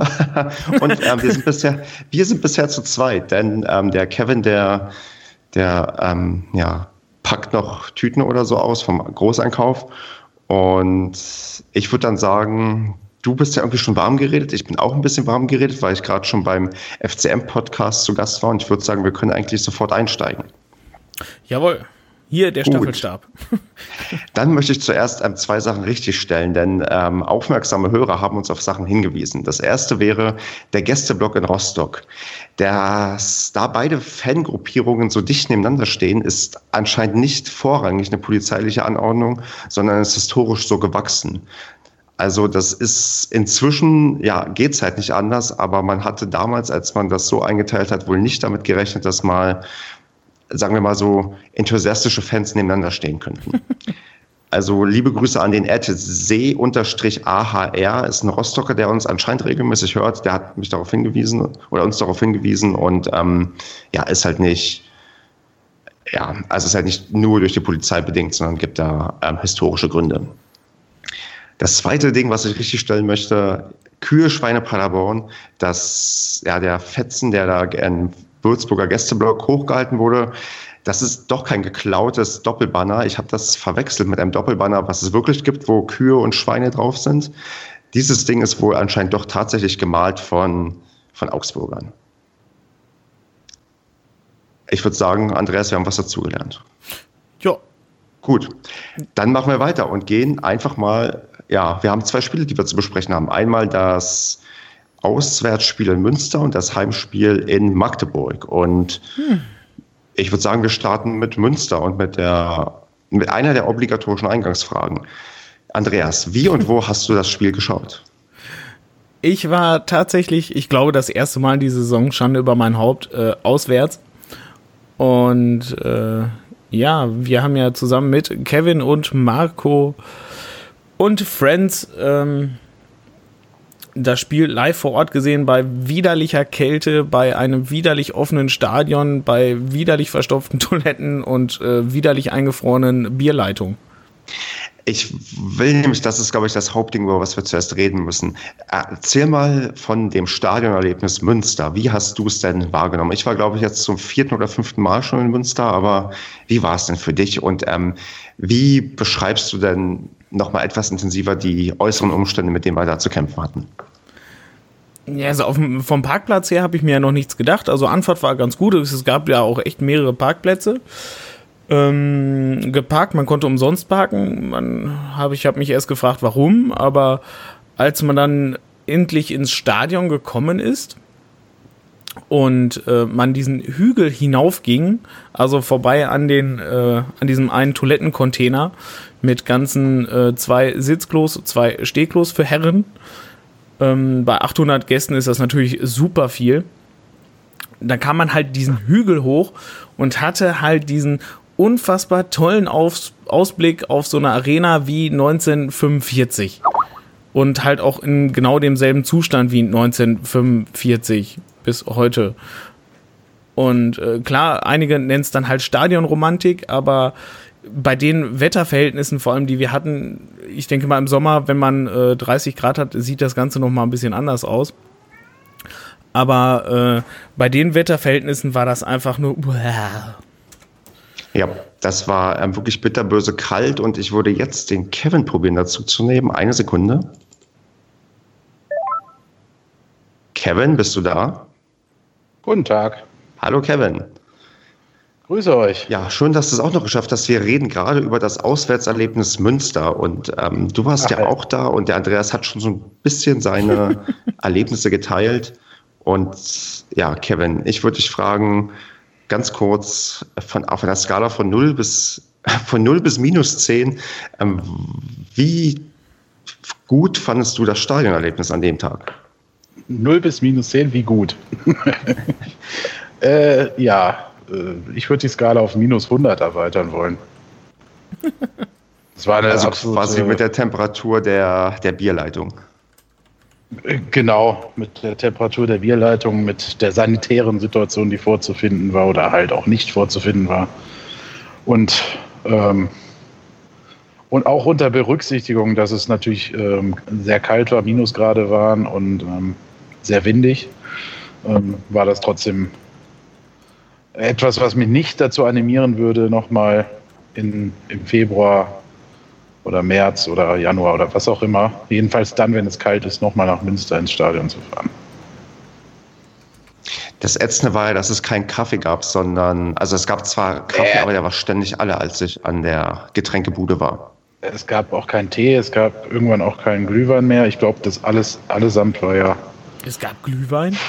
Ja, vor, vor Anstoß gab es den noch irgendwo, ja. Aber ich glaube nicht im Gästeblock, oder? Das weiß ich nicht. Ich habe nur gehört, dass das halt aus sein soll. also ich habe nirgendwo einen gesehen mit Glühwein. Und äh, Stefan, warst du nicht auf der Suche? Ich war auf der Suche und ich habe, so wie ich das mich erinnere, kein Glühwein bekommen. Ja, dann, ja, siehst du. Ja, auf jeden Fall, es war halt echt mies. Viertelstunde vor Anpfiff. Wir waren halt auch zeitig da alle, ne? Und für eine Viertelstunde vor Anpfiff hatte ich irgendwie gut und gerne Bock, in die Kneipe um die Ecke zu fahren und da dem Wirt äh, via meinem Handy die Telekom zu streamen, falls er es nicht hat. äh, das sagt schon einiges. Ich bin, weiß Gott, nicht wehleidig und ich kann auch ins Gebüsch pinkeln, aber ähm, das war echt, nee. Ja. Okay, kommen wir mal zum Sportlichen. Ähm, ich gehe jetzt nicht auf Sachen wie die Startaufstellung ein, weil das ist schon wieder so lange her, dass man sich kaum daran erinnern kann. Aber ich würde mal, ja, Ke äh, ja, Kevin, dich um mal eine Einschätzung bitten. Wie hast du denn trotz der wideren Umstände das Spiel so wahrgenommen? Wie zufrieden bist du am Ende mit dem Ergebnis? Und was war denn für dich so der größte Aufreger und der schönste Hingucker? Andreas, halt die Klappe. Die Fragestellung war auch zu göttlich. Ja, ähm, also sportlich gesehen auf dem Platz war der größte Aufreger für mich, von dem, was ich in der ersten Halbzeit mitbekommen habe, halt die erste Halbzeit an sich. Ähm, ich weiß nicht, ich habe irgendwie eine differenzierte Wahrnehmung gehabt. Äh, das war so das, was ich im Stadion gesehen habe und was nachher so kolportiert wurde in der Presse äh, hat sich irgendwie nicht, ging nicht miteinander d'accord. Also ich habe, glaube ich, auch bei Twitter rausgehauen, für mich das schlechteste Saisonspiel. Ähm, wo ich dann am Tag drauf halt äh, gelesen und gehört habe, mit eines der besseren Saisonspiele. Und da habe ich mich halt gefragt, wie kann das kommen? Vielleicht lag es auch einfach an den äh, Umständen, die halt drumherum waren, abseits des Sportlichen. Ähm, weiß ich nicht. Erste Halbzeit äh, fand ich gar nicht gut. Äh, hat Münster aber auch sehr gut gemacht. Ne? Die haben uns ganz früh den Zahn gezogen, haben genau so gespielt, wie man gegen Paderborn spielen muss. Also wenn Paderborn halt dann die B-Option auch nicht ziehen kann. Und die hatten wir halt an dem Tag meiner Ansicht nach nicht.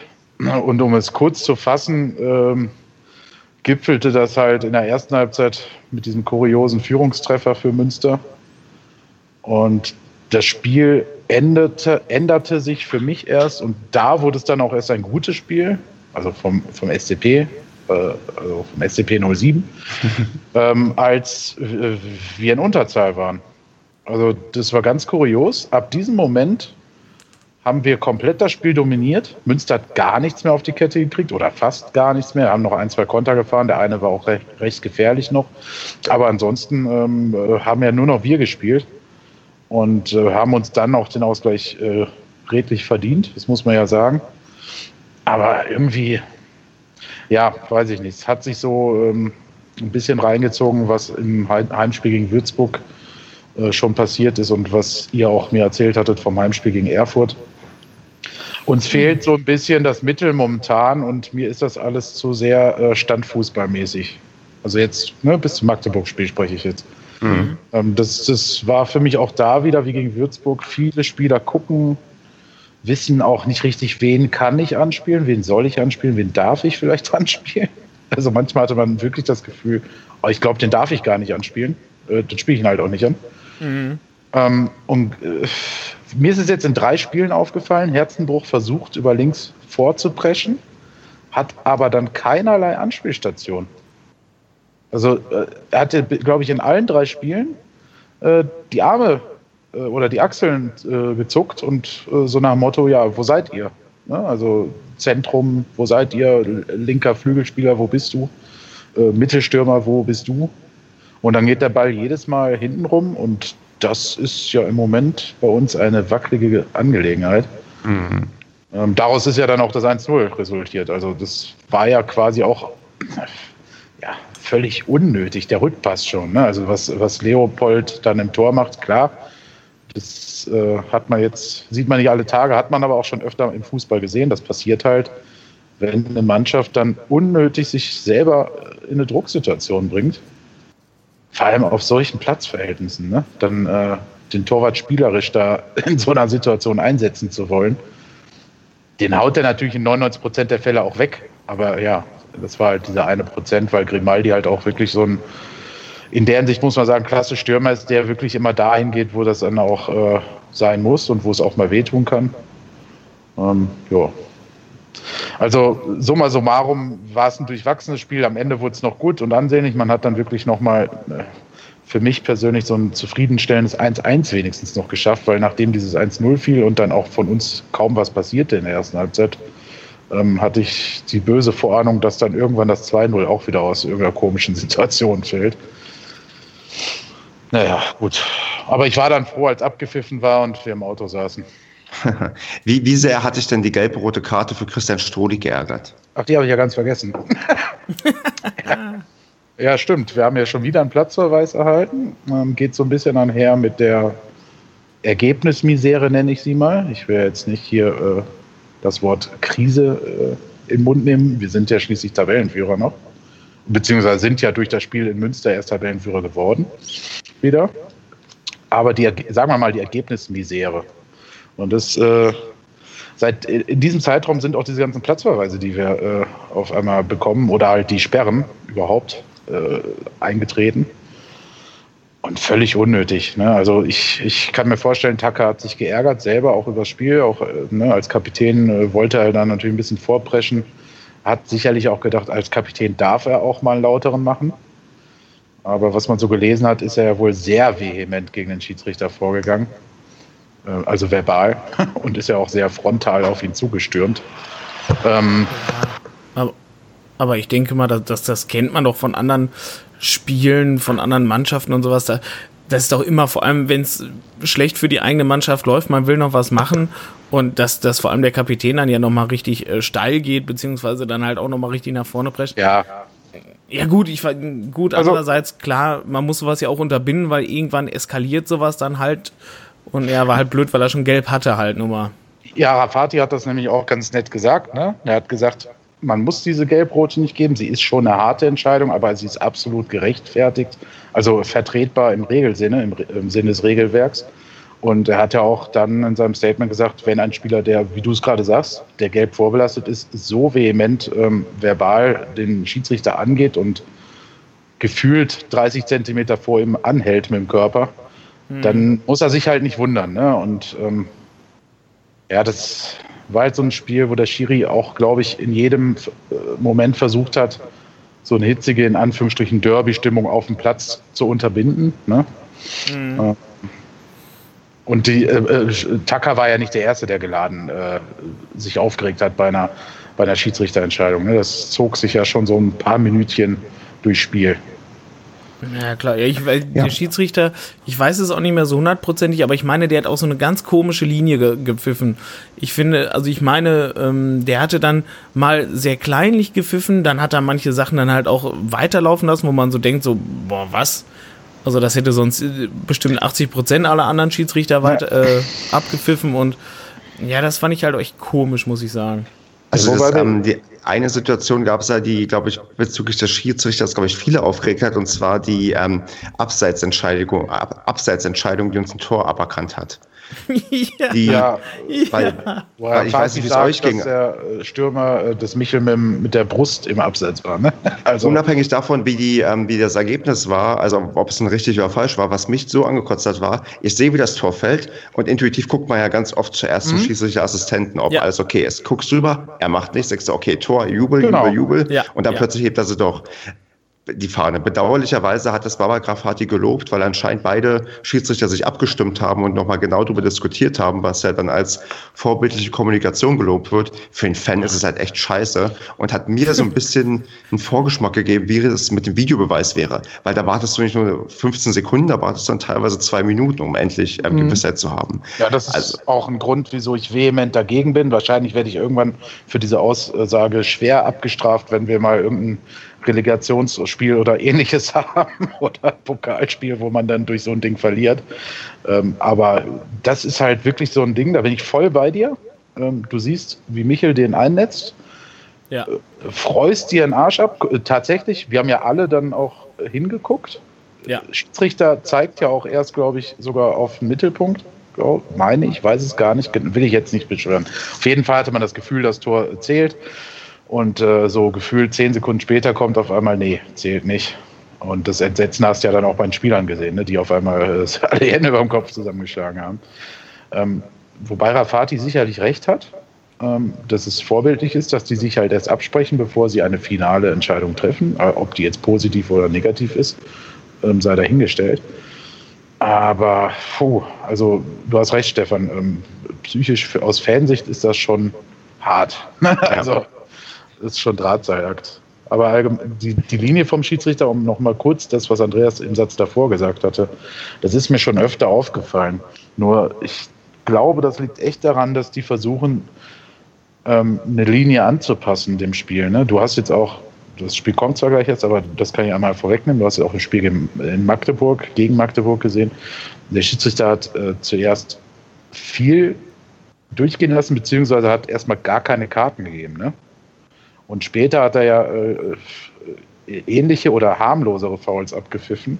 Und da gab es mhm. auf einmal auch eine gelbe Karte für ein Trikotzupfen oder was weiß ich, wofür der halt in der ersten Halbzeit nie eine gegeben hätte. Und das kam in Münster ähnlich vor.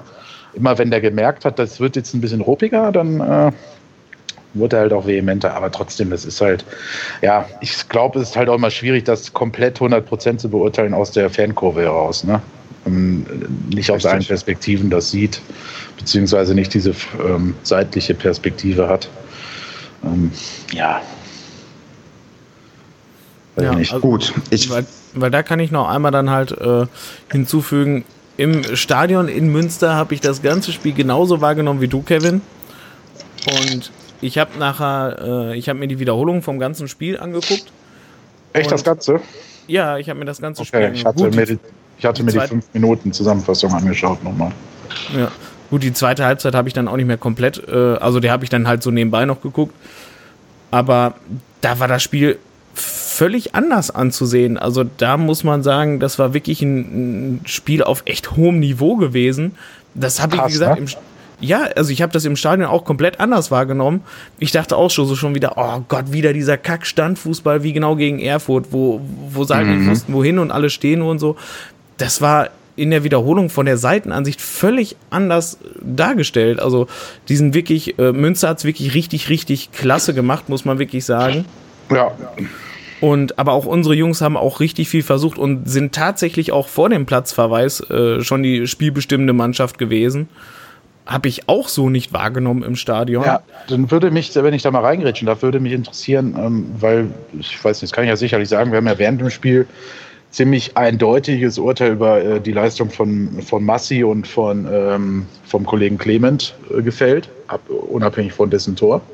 Ähm, wie waren die denn dann? Hast du darauf geachtet, meiner, als du nochmal die Wiederholung geschaut hast? Weil wenn das ja. Spiel dann doch viel besser war, müssen die ja eigentlich auch besser gewesen sein. Also ich habe vor allem auf, auf Wassey habe ich geachtet. Ähm, der war in der ersten Halbzeit wirklich nicht gut. Mhm. Ähm, ja, das ist klar, also ich habe jetzt nicht, ja, also ich habe ihn jetzt nicht 45 Minuten beobachtet, genau, aber ähm, ich habe halt schon extrem auf ihn geachtet und der war halt gefühlt nie da, wo er sein sollte und äh, halt auch in den Räumen, entweder halt im, im Angriff, beziehungsweise halt auch in der Abwehr, war der halt nie da, wo er sein sollte. Da war irgendwie grundsätzlich nur so ein Krause zu sehen, auch so ein Clement, ja, von dem war da nicht viel zu sehen. Aber in der zweiten Halbzeit war Wassey richtig stark tatsächlich. Ja, das habe ich nämlich auch gehört. Ähm, und das äh, finde ich ganz interessant, weil mir ja tatsächlich auch in der zweiten Halbzeit das Spiel deutlich besser verbessert vorkam. Und ich glaube, dass das nämlich daran liegt im Moment beim SCP. Wir haben doch ziemlich häufig die Aufstellung gewechselt. Ne? Wir haben in der Hinrunde eigentlich recht beständige Mannschaft gehabt. Korrigiert mhm. mich, wenn ich da falsch liege. Und momentan ist das ja tatsächlich so, das spielt mal äh, Marlon Ritter mit Michel und sagen wir jetzt mal Tietz und ähm, ja, auf den Flügeln halt äh, XY, ne? ob es Solinski und ähm, Jimmy sind oder wer auch immer. Mhm. Dann spielt auf einmal der Wasserheim im Clement ähm, äh, ganz andere, ganz andere Typen oder halt in der Zusammenstellung noch nie gespielt. Wasser auf einmal mit Ritter hatten wir ja auch schon. Clement mit Ritter äh, haben wir jetzt gesehen. Ähm, und mir fehlen dann in diesen Phasen, wo wir darüber sprechen, dass die Mannschaft dann so ein bisschen ja, irgendwie nicht dieses bewegliche äh, Spiel drauf hat, scheint es ja tatsächlich daran zu liegen, dass sie jetzt im Moment immer eine Halbzeit brauchen, um sich aneinander zu gewöhnen, erstmal um zu wissen, wo der andere langläuft. Das finde ich halt echt kurios. Also, mhm. Und das ist ganz, das ist äh, ähm, ein Ding, das sollte relativ zeitnah jetzt äh, abgestellt werden. Also von den Spielern an sich. Ich glaube, da kann der Trainer gar nicht so viel machen. Der muss ja schon den Spielern vertrauen, dass sie diese Spielintelligenz auch auf einen anderen, äh, also diese besitzen auf einen äh, neuen oder Unbekannten ist ja nicht richtig, die kennen sich aus dem Training und so, ähm, halt transferieren können, ne, ihr Spielverständnis. Ja. Okay, ich würde sagen, wir schwenken langsam rüber zu Magdeburg, wenn das okay für euch ist. Ja, ja, klar. Okay, ja. und ähm, ich weiß ja, oder wir wissen, dass Andrea schon sehr intensiv über Magdeburg ähm, geredet hat mit dem Thomas.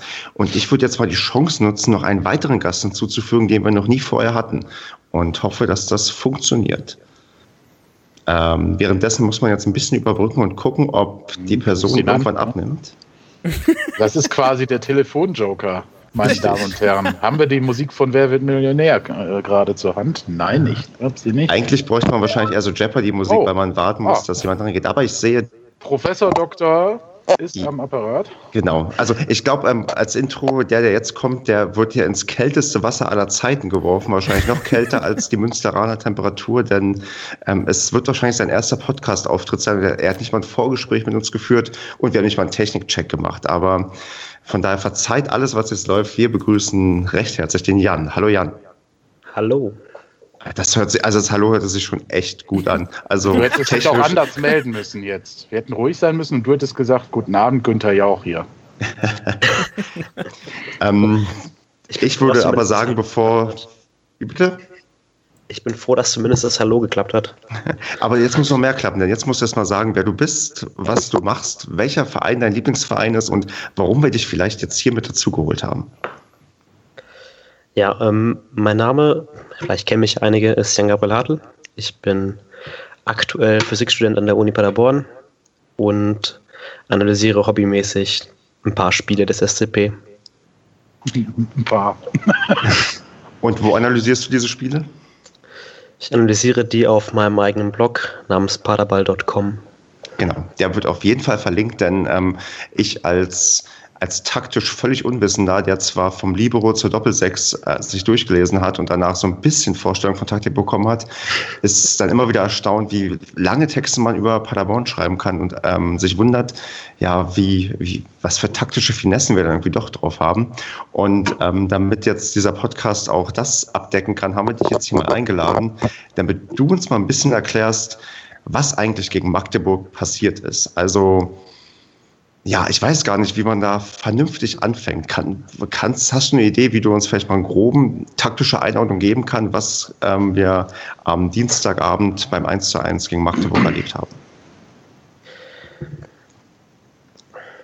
Also, man könnte jetzt anfangen, das Spiel in ganz klar in die Spielphasen zu unterteilen. Man könnte jetzt sagen, wie Paderborn im Spielaufbau agiert hat, wie Magdeburg verteidigt hat in einzelnen Phasen. Das denke ich mal nicht unbedingt so interessant. Ich werde jetzt einfach mal so ein paar interessante und auch wirklich klare Aspekte reinwerfen, die vielleicht auch einen Einfluss darauf gehabt haben, wie das Spiel dann abgelaufen ist letztendlich. Und ihr könnt dann halt, wenn ihr wollt, dann immer dazwischen rufen, falls euch da was interessiert oder falls euch was aufgefallen ist. Dann können wir da ein bisschen ins Gespräch kommen drüber. Das machen wir so. Also grundsätzlich erstmal. Aber vielleicht eine Bitte, du kommst öfters gefühlt an dein Mikrofon. Probier mal, ähm, das irgendwie still zu halten. Sprichst ja. du mit dem Handy oder? Nee, ich habe hier so ein Standmikrofon, aber ich habe okay. keine Ahnung, ich habe das selten benutzt. Okay. Am besten nicht bewegen, einfach nur sprechen. Das ist. Ähm, ja, am besten ich berühre den Tisch auch nicht, dann genau. bin ich auf der ganz sicheren Seite. So, also grundsätzlich erstmal, ähm, was ungewöhnlich ist für Magdeburg und ich habe ja äh, in der Winterpause mal analysiert. Ich weiß auch nicht, warum ich das gemacht habe. ich habe es zumindest ähm, gelesen. War sehr interessant. Freut mich zu hören. Ähm, Als Klicks bringt, deswegen hast du es gemacht. Ach, sag doch, sag das doch keinem. ähm, also die haben ungewöhnlich hoch gepresst gegen uns. Das heißt, die haben wirklich den Spielaufbau und vor allem die Abstöße dann halt Mann zu Mann zugestellt. Direkt vorne. Das ist mittlerweile gegen Paderborn eigentlich ein bewährtes Mittel, aber gerade von Magdeburg war es halt überraschend, weil sie eigentlich ein bisschen tiefer agieren, ein bisschen tiefer dann halt die langen Bälle des Gegners erwarten. Ähm, gegen Paderborn hat das insofern sehr, sehr gut geklappt, als dass ähm, halt diese normalen kurzen Eröffnungen, die man eigentlich, die dann Zingerle eigentlich auf äh, Schonlau oder heute Fässer spielt, ähm, dass die halt nicht möglich waren. Das heißt, Paderborn wurde dann halt entweder so Chipbällen auf die Außenverteidiger gezwungen ähm, wo drin gerade Herzenbruch nicht so der allerstärkste ist im Annehmen. Ähm, alternativ dann halt auch auf äh, lange Bälle in die Spitze auf Tietz, der dann halt auch gegen ähm, die Magdeburger Innenverteidigung, die physisch ja sehr imposant ist, sehr große und kräftige Spieler, der wenige Optionen oder wenige Möglichkeiten hatte. Das heißt, die Bälle gingen dann meistens verloren. Ähm, gleichzeitig ist bei Paderborn halt so, ich habe das heute ein bisschen vertwittert, ähm, wir stehen da generell in einer recht aufgerückten bzw. recht weit auseinandergeschobenen äh, Positionsstruktur. Das heißt, die Lücken im Mittelfeld sind relativ groß. Wenn, wenn wir jetzt also den Ball lang nach vorne pölen und den da verlieren, sind die Räume im Mittelfeld für den Gegner, um zu kontern, relativ groß und Konter sind entsprechend relativ einfach. Das heißt, das war dann auf jeden Fall von Magdeburg sehr, sehr gut, ein sehr gut gewähltes taktisches Mittel, das dann auch dazu geführt hat, dass man ähm, gerade am Anfang Paderborn gar nicht erst ins Spiel hat kommen lassen ähm, darf ich da mal einhaken, was hätte man dagegen denn tun können? Ähm, ja, grundsätzlich man hat immer das Problem, wenn man äh, hinten rausspielt, dass Gegner einen mannorientiert zustellen können. Ähm, das heißt, wirklich weg, wirklich loswerden kann man die Spieler nicht. Man muss teilweise einfach das Risiko eingehen, mal einen kurzen Pass zu spielen. Ähm, die stehen nicht auf einem Meter dran, sondern stehen irgendwie fünf Meter entfernt, wenn man einen scharfen Pass vom Torwart zum ähm, Innenverteidiger beispielsweise spielen kann, irgendwo links oder rechts raus. Die standen ja meistens direkt neben dem Strafraum. Den er wieder zurückspielen kann, hat man ja quasi mit dem Torwart eine Überzahlsituation. Ich weiß, bei der Borna äh, sind da ein bisschen gebrannte Kinder mit Anspielen auf Zingerle. ähm, aber theoretisch ist es ganz praktisch, wenn man den Torwart mit einbindet, denn dann hat man halt den Vorteil von elf Spielern gegen zehn Feldspieler des Gegners, den man dann an irgendeinem Punkt auch merken könnte. Alternativ ähm, wenn man lange Bälle spielt und wenn man lange Bälle spielen muss, sollte man halt versuchen, ähm, was man gerade jetzt in der Bundesliga und Deutschland sehr auch häufig sieht, dass man in eine allgemein engere Struktur schiebt. Wenn ich jetzt meine Spiele alle in 20 mal 20 Metern habe, dann ist es recht unwahrscheinlich, dass der Gegner da in riesigen Räumen durchlaufen kann. Mhm. Das heißt, wenn ich da den Ball reinspiele, kann es sein, dass er zum Gegner geht, kann sein, dass er zu mir geht, aber höchstwahrscheinlich habe ich noch irgendwo einen Spieler in der Nähe, der das dann ausbügeln kann. Ja. Ähm, ich, ich, ich, weiß nicht, Andreas, wie es dir geht. Malst du in deinem Bilder auch gerade Köpfe, wo, also in deinem, in deinem, in deinem Kopf Bilder, wo man ähm, jetzt ähm, hinspielen könnte beim Abstoß und so? Ja, ich gucke mir das halt immer an, wo, wo unsere Spieler stehen, was für Möglichkeiten man hat, ne? Und äh, ja, vor allem im Stadion hat man ja nochmal so einen besseren Blick darauf, was die Spieler, die halt nicht im, am Ball sind oder nicht in Ballnähe sind, was die so machen. Das gucke ich mhm. mir immer so an, aber ansonsten so tief reinblicken oder halt äh, so tief mir da taktische Gedanken zuzumachen. Ich finde das immer sehr interessant, wenn ich das lese. Dann finde ich dann, ja, alles klar, macht Sinn, sieht man ja auch so, aber irgendwie so, dass ich das so selber in der Birne hätte oder so, irgendwie nicht, nicht wirklich, ne. Aber wenn ich da einhaken darf oder mal nachfragen darf. Also du hast ja gesagt, äh, Magdeburg hat ungewöhnlich hoch gepresst, ne? Das habe ich richtig ja. verstanden. Ähm, äh, jetzt, auch ich bin kein Taktikfuchs, muss ich zugeben. Ähm, wurde auch schon öfter mal angemerkt über Telonym.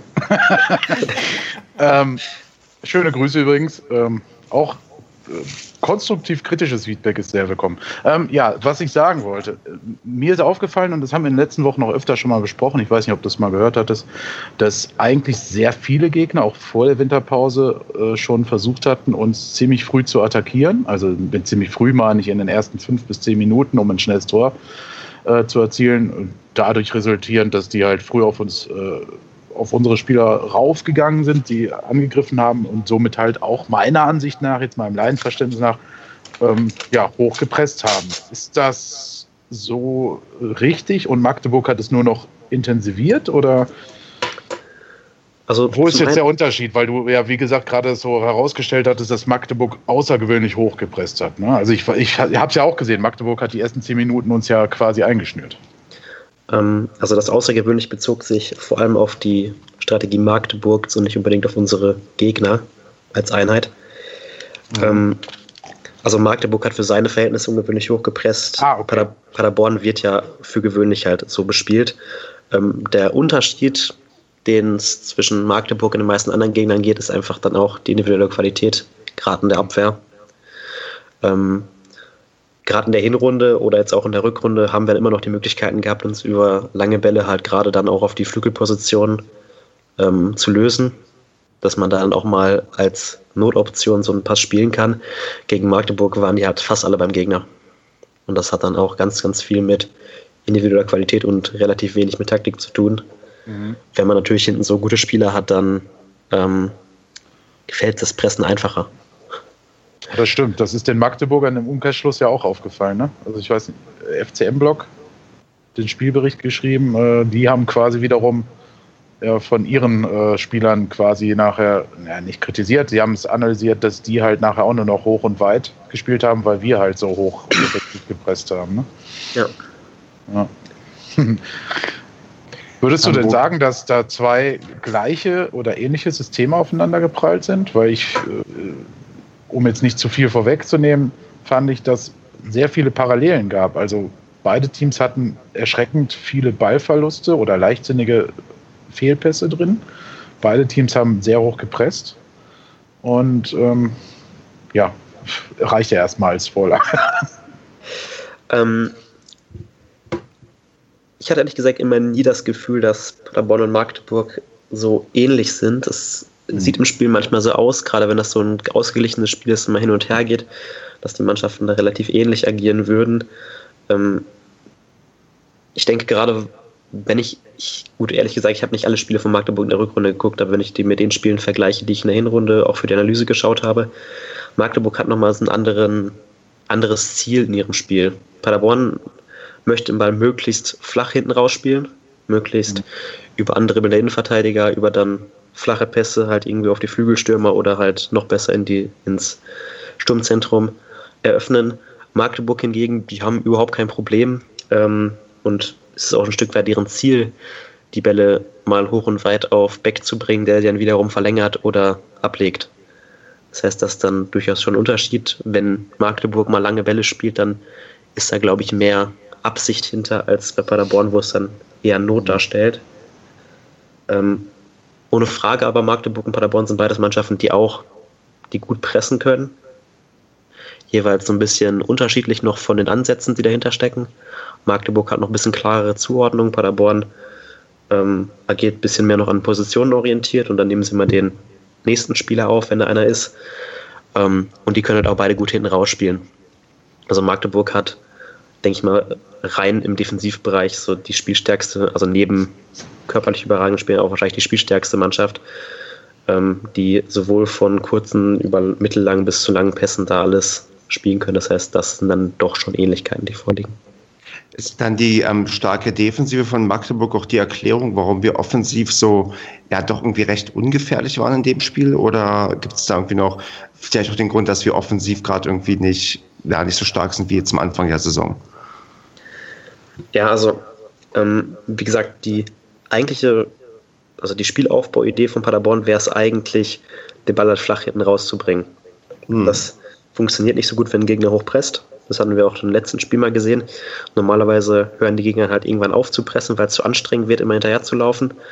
Ähm, gegen Magdeburg kam halt schon die ersten Bälle nicht an. Das heißt, es gab überhaupt keinen Alternativweg dazu, also keinen funktionierenden. Der Gegner konnte also relativ entspannt immer wieder hoch zustellen, den ersten Ball gewinnen und dann wieder äh, selber angreifen. Ähm, das heißt, man konnte ihn gar nicht erst irgendwie hinten in tieferes Pressing reindrücken. Dadurch ist dann diese erste Aufbauoption ein bisschen ausgeschieden. Ähm, und dann kommt natürlich hinzu, Paderborn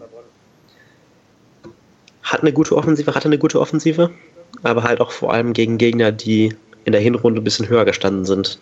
Also gegen so ganz tiefe, äh, enge Abwehrblöcke, da hat eigentlich jede Mannschaft, äh, die keine roten Trikots hat, Probleme. ähm, Und selbst die ja manchmal, ne? ja, selbst die werden sie den falschen Trainer erwischen. Ähm, das ist halt, ist halt nicht so einfach, es hat auch seinen Grund, warum Gegner so verteidigen. Ähm, dann kommt bei Paderborn hinzu, ich, ich versuche das immer wieder in meinen Blog, in meinen Artikeln so ein bisschen aufzudröseln, dass halt auch einige Fehler gemacht werden, aber halt auch Aspekte, die man jetzt nicht unbedingt erwarten kann von einer Mannschaft, die ähm, halt in der letzten Saison nicht allzu erfolgreich agiert ist, um das böse Wort mal nicht auszusprechen. Ähm, man kann eine Mannschaft halt schlecht darauf einstellen, dass sie dann halt eine, eine gesamte Saison jeden Gegner dann wegdominiert. Es sind dann so viele Sachen, wie man, ähm, wie, weit, wie breit man zum Beispiel aufschiebt mit den Flügelspielern, wie, wie die Spieler agieren, wie sie sich im Raum postieren. Ähm, das sind dann viele Kleinigkeiten, die da fehlen. Zum Beispiel bewegt sich Ritter teilweise ähm, hinter den, hinter den Gegnern, beziehungsweise wir haben nur auf einer Seite alle unsere Spieler, sodass wir überhaupt keine Verlagerung auf die andere spielen können. Dadurch können wir den Gegner nicht dominieren. Das müsste man eigentlich machen gegen so tiefstehende. Ähm, und wenn dann halt der Gegner physisch stark ist und wenn man dann halt auch das Abschlussglück nicht tausendprozentig hat, wobei das ja eher bei Magdeburg lag, dann kommt es dann auch, halt auch nur mal zu einem Tor. Und das ist aktuell so ein bisschen das Problem, was wir haben spielen nicht mehr ganz so viele Chancen raus, haben aber eigentlich meistens noch genug, bis auf jetzt letzten beiden Spiele, sodass sich das so ein bisschen so ein zweischneidiges Schwert ist. Ich kann das nicht ganz klar einschätzen. Was ähm. sagst du ähm, taktisch dazu, dass Rebeni jetzt weg ist? Liegt das, weil es wird jetzt immer ganz viel drauf geschoben, dass Rebeni halt weg ist, äh, dass wir jetzt äh, vorne nicht mehr so viele Tore schießen? Siehst du das genauso oder ist das jetzt halt Zufall, weil die Dinge jetzt halt zusammenfallen? Hm. Ich hatte nach dem Spiel gegen Lotte, na gut, das ist vielleicht ein schlechtes Beispiel mit den fünf Toren, mal, mal geschrieben, dass eigentlich die Neuverpflichtungen durchaus auch das, die Fähigkeiten von Srebeni abdecken und dass man da durchaus auch Aspekte wiederfindet. Das Problem ist halt, ist ein sehr, sehr kompletter Spieler. Der ist sowohl als Anspielstation für, also kann man sowohl hohe Bälle anspielen, äh, hat, er, hat halt ein relativ gutes Kopfballspiel, als auch, wenn der Ball am Boden ist, hat er einen guten Überblick, kann äh, Steilpässe äh, durch die Abwehr durchspielen. Das das, dieses Komplettpaket fehlt aktuell noch ein bisschen.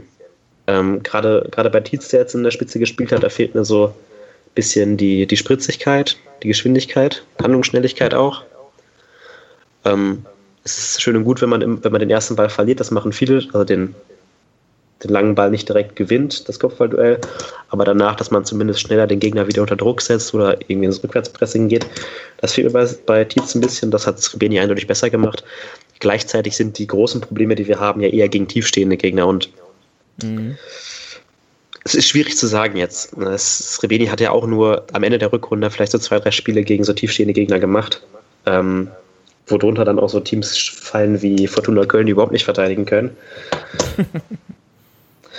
ähm, das heißt, ich, ich, ich weiß nicht, ich, ich es erscheint mir nichts an äh, Srebenis Fähigkeitenprofil so, als ob er dieses Problem lösen würde, als ob er sich irgendwie großartig und dauerhaft in den ballfernen Rückraum fallen lassen würde, um da das Spiel halt zu verbinden. Das erscheint mir nicht logisch. Aber, also ich, aber äh, woran liegt es? Ich weiß nicht, ob das jetzt damit überhaupt in Zusammenhang zu bringen ist, dass wir. Oh, da ist jemand krank. ähm, dass ja. wir ähm, eigentlich regelmäßig meiner Ansicht nach ein sehr, sehr großes klaffendes Loch im Zentrum haben. Sowohl in der Vorwärtsbewegung, also vor allem in der Vorwärtsbewegung, aber auch in der Defensivbewegung. Fällt mir auf, dass spätestens ab dem Sechser, wenn nicht sogar der auch schon weg ist, ähm, ein Riesenloch in der Mitte ist und alles auf den Flügeln steht. Ja, das ist definitiv richtig und das ist definitiv ein Problem. Ähm, ich, ich, wiederhole jetzt einfach eigentlich nur meine Tweets. Äh, ich, ich, ich, ich das ist gut, nicht jeder der Hörer ist auf Twitter, von daher, ähm, ihr das, solltet das, zwar das dem Jan folgen, aber ähm, erzähl ruhig. Das trifft sich ja vortrefflich. Ähm, ich glaube, es fehlt bei Paderborn, es fehlt zum einen, ich denke, man überschätzt immer so ein bisschen die Spielerqualität. Mhm. Das mag passieren. Äh, wir sind jetzt immer noch kein, wir sind kein Rekordmeister, wir sind kein absoluter Top-Verein. Äh, wir haben nicht die Spieler, die alleine dann so eine Abwehr auseinandernehmen können. Das heißt, Einen vielleicht. ja, Entschuldigung. Wen denkst du? Herrn Ritter, aber. Ja, okay, okay, Ritter, Ritter äh, könnte das absolut, aber der macht dann teilweise auch ziemlich blöde Sachen. Ähm, hm.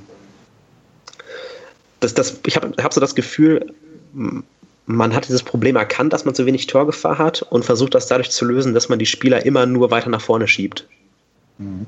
Dass man sagt, okay, man hat jetzt die, äh, man hat jetzt einen Achter da stehen oder jetzt so einen halben Zehner wie, wie Ritter und äh, den lässt man jetzt nicht irgendwie nah an Krause dran spielen, irgendwo in der Mitte, sondern man schickt ihn jetzt direkt hinter den Stürmer hat jemand einen Mann wie Clement, den man auch nach vorne schickt. Das heißt, man hat dann schon mal die beiden Flügelspieler, die immer nur hoch bleiben, hat die beiden Achter, Zehner, die hoch bleiben, man hat einen Stürmer, der hoch bleibt, dann noch die Außenverteidiger, die auch möglichst breit schieben, das Feld groß zu machen, damit man den Ballbesitz bessere Möglichkeiten hat. Das heißt, man versucht einfach so mit der Brechstange so ein Offensivspiel zu etablieren. Das funktioniert nicht so wirklich.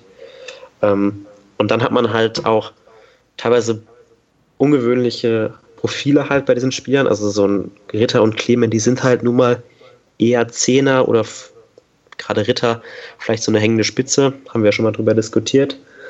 Ähm, von vielleicht von seinem Bewegungsprofil. Das heißt, ihn zieht es immer ein bisschen weiter nach vorne und der hat nicht so wirklich Interesse, das Spiel konstant zu verbinden oder konstant im Mittelfeld zu verbleiben.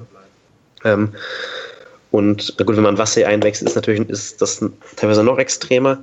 Das heißt, dann haben wir schon mal diese individuellen Fähigkeiten und dann halt, dann kommt halt dieses makrotaktische, diese gesamtmannschaftliche Struktur dazu und dann steht man da schon extrem weit so die Außen geschoben und auch nach vorne geschoben. Und gerade wenn man dann vom Gegner, was wir eben ausgeführt haben, so zu langen Bällen gezwungen wird, dann muss ja nur einmal ein Ball aus dieser ersten Fünferkette da zurückprallen, dann steht der Krause allein auf weiter Flur. Und das genau, kann nicht und wird dann ab und an oder öfter mal überlaufen oder überspielt. Ja. Was mir gegen Magdeburg auch aufgefallen ist, dass Magdeburg einige Situationen hatte, wo dann der Steilpass oder auch, oder auch der äh, Chip oder wie auch immer äh, an eine der Ecken des Strafraums ging und das so schnell ging, dass dann dort vielleicht sogar noch Herzenbruch äh, völlig deplatziert war oder Schonlau nicht eingerückt war. Ähm, bei Schonau ist mir aufgefallen, Böder, äh, auch, du hast vorhin Handlungsschnelligkeit genannt, ähm, man hatte manchmal das Gefühl, die haben gepennt, aber das ist, glaube ich, auch ein Resultat daraus, dass der Ball so schnell und so leicht vor allem dann aus diesem leeren Raum da, aus der Leere, wie man so schön sagt, äh, dann auch wirklich nach vorne kommt. Ne? Also, dass die Verteidigung sich so schnell gar nicht äh, aufstellen kann. Ja, das, das war auch absolut noch ein, ähm, halt auch eine, so ein Zielpunkt von Magdeburgs Angriffen die haben halt ganz bewusst diese Schnittstellen zwischen den Innen- und Außenverteidigern gesucht. Also sei es, sei es da zwischen Schonlau und Böder oder zwischen Fässer und Herzenbruch.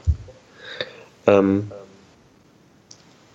und das ist halt nur mal, wenn die, im, wenn die Außenverteidiger im Ballbesitz so, so weit aufgerückt stehen, dann dauert es halt ein bisschen, bis sie zurückkommen. Und wenn bis dahin der lange Ball halt schon wieder übers Mittelfeld gespielt wurde, kann dann halt Beck den einfach da in diese, einen dieser Lücken ablegen oder kann sich einmal aufdrehen und den da reinspielen. Das ist relativ einfach und das lässt sich auch eigentlich ein, ganz gut verteidigen. Ich, es ist dann, dann einfach das Problem, dass es zu schnell geht, als dass die Spieler da ähm, zurückrücken konnten und dass halt vielleicht mittlerweile auch ein bisschen so die, die Einstellung im Spiel gegen den Ball fehlt.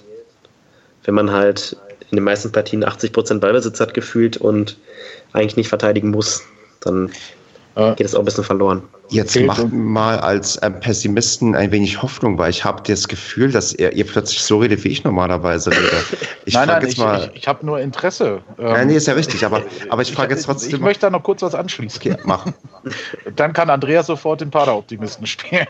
Das wolltest du doch jetzt Ich, ich will ja nur Hoffnung hören, dass wir trotzdem taktisch gut genug aufgestellt sind für die nächsten zehn Spiele und trotzdem aufsteigen. Das soll mir Jan gleich beantworten, nachdem er deine Frage beantwortet hat damit einhergehen, mit, diesem, mit dieser Lücke im Mittelfeld. Äh, und was ich vorhin äh, gesagt habe, oder was wir auch im Stadion äh, gesagt haben, ich glaube, vorhin habe ich es gesagt, als du noch nicht auf Sendung warst, ähm, dass mir die Zirkulation, also beziehungsweise der Bewegungsradius der einzelnen Spieler, äh, sprich sich anbieten, äh, den Ball anlaufen, den Gegner anlaufen, vom Ball weglaufen, wie auch immer geartet. Also jedwede Bewegung ist mir momentan zu wenig da. Es gibt immer wieder äh, schulterzuckende Spieler, die denn, also das ist dann immer der ballführende Spieler. An Herzenbruch ist es mir jetzt schon zwei, drei Mal aufgefallen, der dann keine Anspielstation hat, weil, wie gesagt, auch da im Zentrum niemand ist und vorne sich die Spieler eigentlich auch sehr statisch verhalten, außer vielleicht ein Jimmy, der wirklich von links nach rechts und so weiter. Es gibt immer Ausnahmen, äh, Ritter sicherlich auch. Aber grundsätzlich finde ich, stehen die Spieler viel mehr als äh, noch in der Hinrunde, wo das ja, du hast gerade, glaube ich, die Homogenität, die Ausgewogenheit zwischen Offensiv- und Defensivbewegung genannt. Ähm, da funktionierte das ja noch. Da haben die alle mit nach hinten sich verschoben. Sicherlich gab es da auch äh, schlechtere Beispiele, aber es war halt so ein Hin und Her ne, von der ganzen Mannschaft zusammen. Und jetzt fehlt mir das halt einmal in der Defensivbewegung, diese, dieses Loch drin ist, aber halt auch in der Offensivbewegung stehen die dann halt vorne alle an der Frontlinie äh, in einer, manchmal schon in der Sechserreihe aufgelattet. Und der ballführende Spieler äh, weiß aber nicht, wen er anspielen soll, weil sich keiner wirklich anbietet. So ist es jetzt der Blick von der äh, Südtribüne, sagen wir mal so. Ja, das ist, das, das stimmt auf, das stimmt auf jeden Fall. Ähm, es gibt halt immer so, so ein, so ein bisschen vernachlässigtes Feld so von Taktikpsychologie. Es gibt ein paar gute Interviews, zum Beispiel mit Tedesco, der das ganz gut aufgelöst hat. Es geht oft einfach auch darum, inwiefern Spieler bereit dazu sind, halt gewisse Abläufe auch mal durchzuziehen. Wenn ich jetzt das Gefühl habe, in der Hinrunde, mhm. die ersten Spiele waren extrem knapp, da mussten die Spieler vor und zurückarbeiten. Wir hatten gleich viele Phasen in Ballbesitz wie außer Ballbesitz, die mussten mit der gleichen Intensität begangen werden, die Spielstände waren knapp, das heißt, man war immer dazu gezwungen, ans Maximum zu gehen. Jetzt Aber das sind sie doch jetzt auch. Jetzt hatten wir zum Ende der, äh, zum Ende der Hinrunde Situation, dass die Gegner sich immer weiter hinten reingestellt haben und man immer mehr gedanklich auf diese Offensivphase fokussiert war. Okay, ja. Und wenn, wenn du natürlich dann fast immer nur angreifst, dann hast du auch nicht mehr so viel Bock zu verteidigen. Ich meine, das sind ja. Profis, aber es sind halt auch Menschen. Ja, ja, klar, das verstehe ich schon. Und, und das ist sicherlich einer der Gründe, warum das passiert.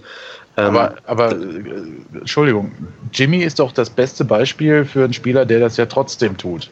Also der jeden, sogar hinterm dritten Ball noch hinterher hechtet. Äh, sowohl vorne wie hinten, wie links wie rechts. Ähm, Michel ist, hat das eigentlich auch lange Zeit ausgezeichnet zum Beispiel. Auch Marlon Ritter, finde ich, hat sich auch vor, früher oder tut es auch immer noch weit nach hinten fallen lassen. Aber irgendwie fehlt mir die Balance. So, das, ja. vielleicht habe ich es jetzt. Nein, also es ist, ähm, ich, will, ich will ja gar nicht abstreiten, dass es so ist. Es ist nur, es ist nicht ganz einfach, so als Mannschaft sich immer wieder auf komplett ver verändernde Umstände mhm. einzustellen. Gleichzeitig, klar, es, es müsste mehr passieren. Es müsste intensiver verteidigt werden. Es müsste auch ähm, in Ballbesitz ein bisschen mehr Bewegung kommen. Es müssten mehr Rotationsbewegungen da erfolgen. Ähm, dann ist halt einfach die Frage, ähm,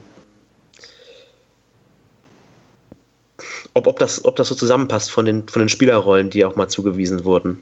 Werden jetzt zum Beispiel, ähm, normalerweise ist es bei Paderborn so, das war jetzt zumindest in den letzten paar Rückrundenspielen so, die Flügelspieler, äh, Zulinski und äh, Jimmy meistens, haben sich dann irgendwie für Ablagen immer so ein bisschen fallen lassen ins Mittelfeld. Die sind so ein bisschen zentraler gekommen, ein bisschen zurückgefallen.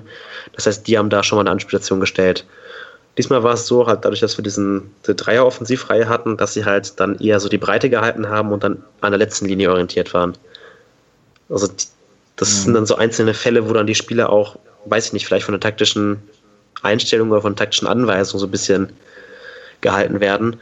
Und dann müsste man halt, und dann kommt halt dazu, dass das Mittelfeld halt nicht besetzt ist. Und wenn das Mittelfeld nicht besetzt ist, dann bringt auch die meiste Bewegung da irgendwie fünf Meter rechts, links in der Offensivreihe nichts, weil das ja nichts groß verändert am, mhm. an der Anspielstation.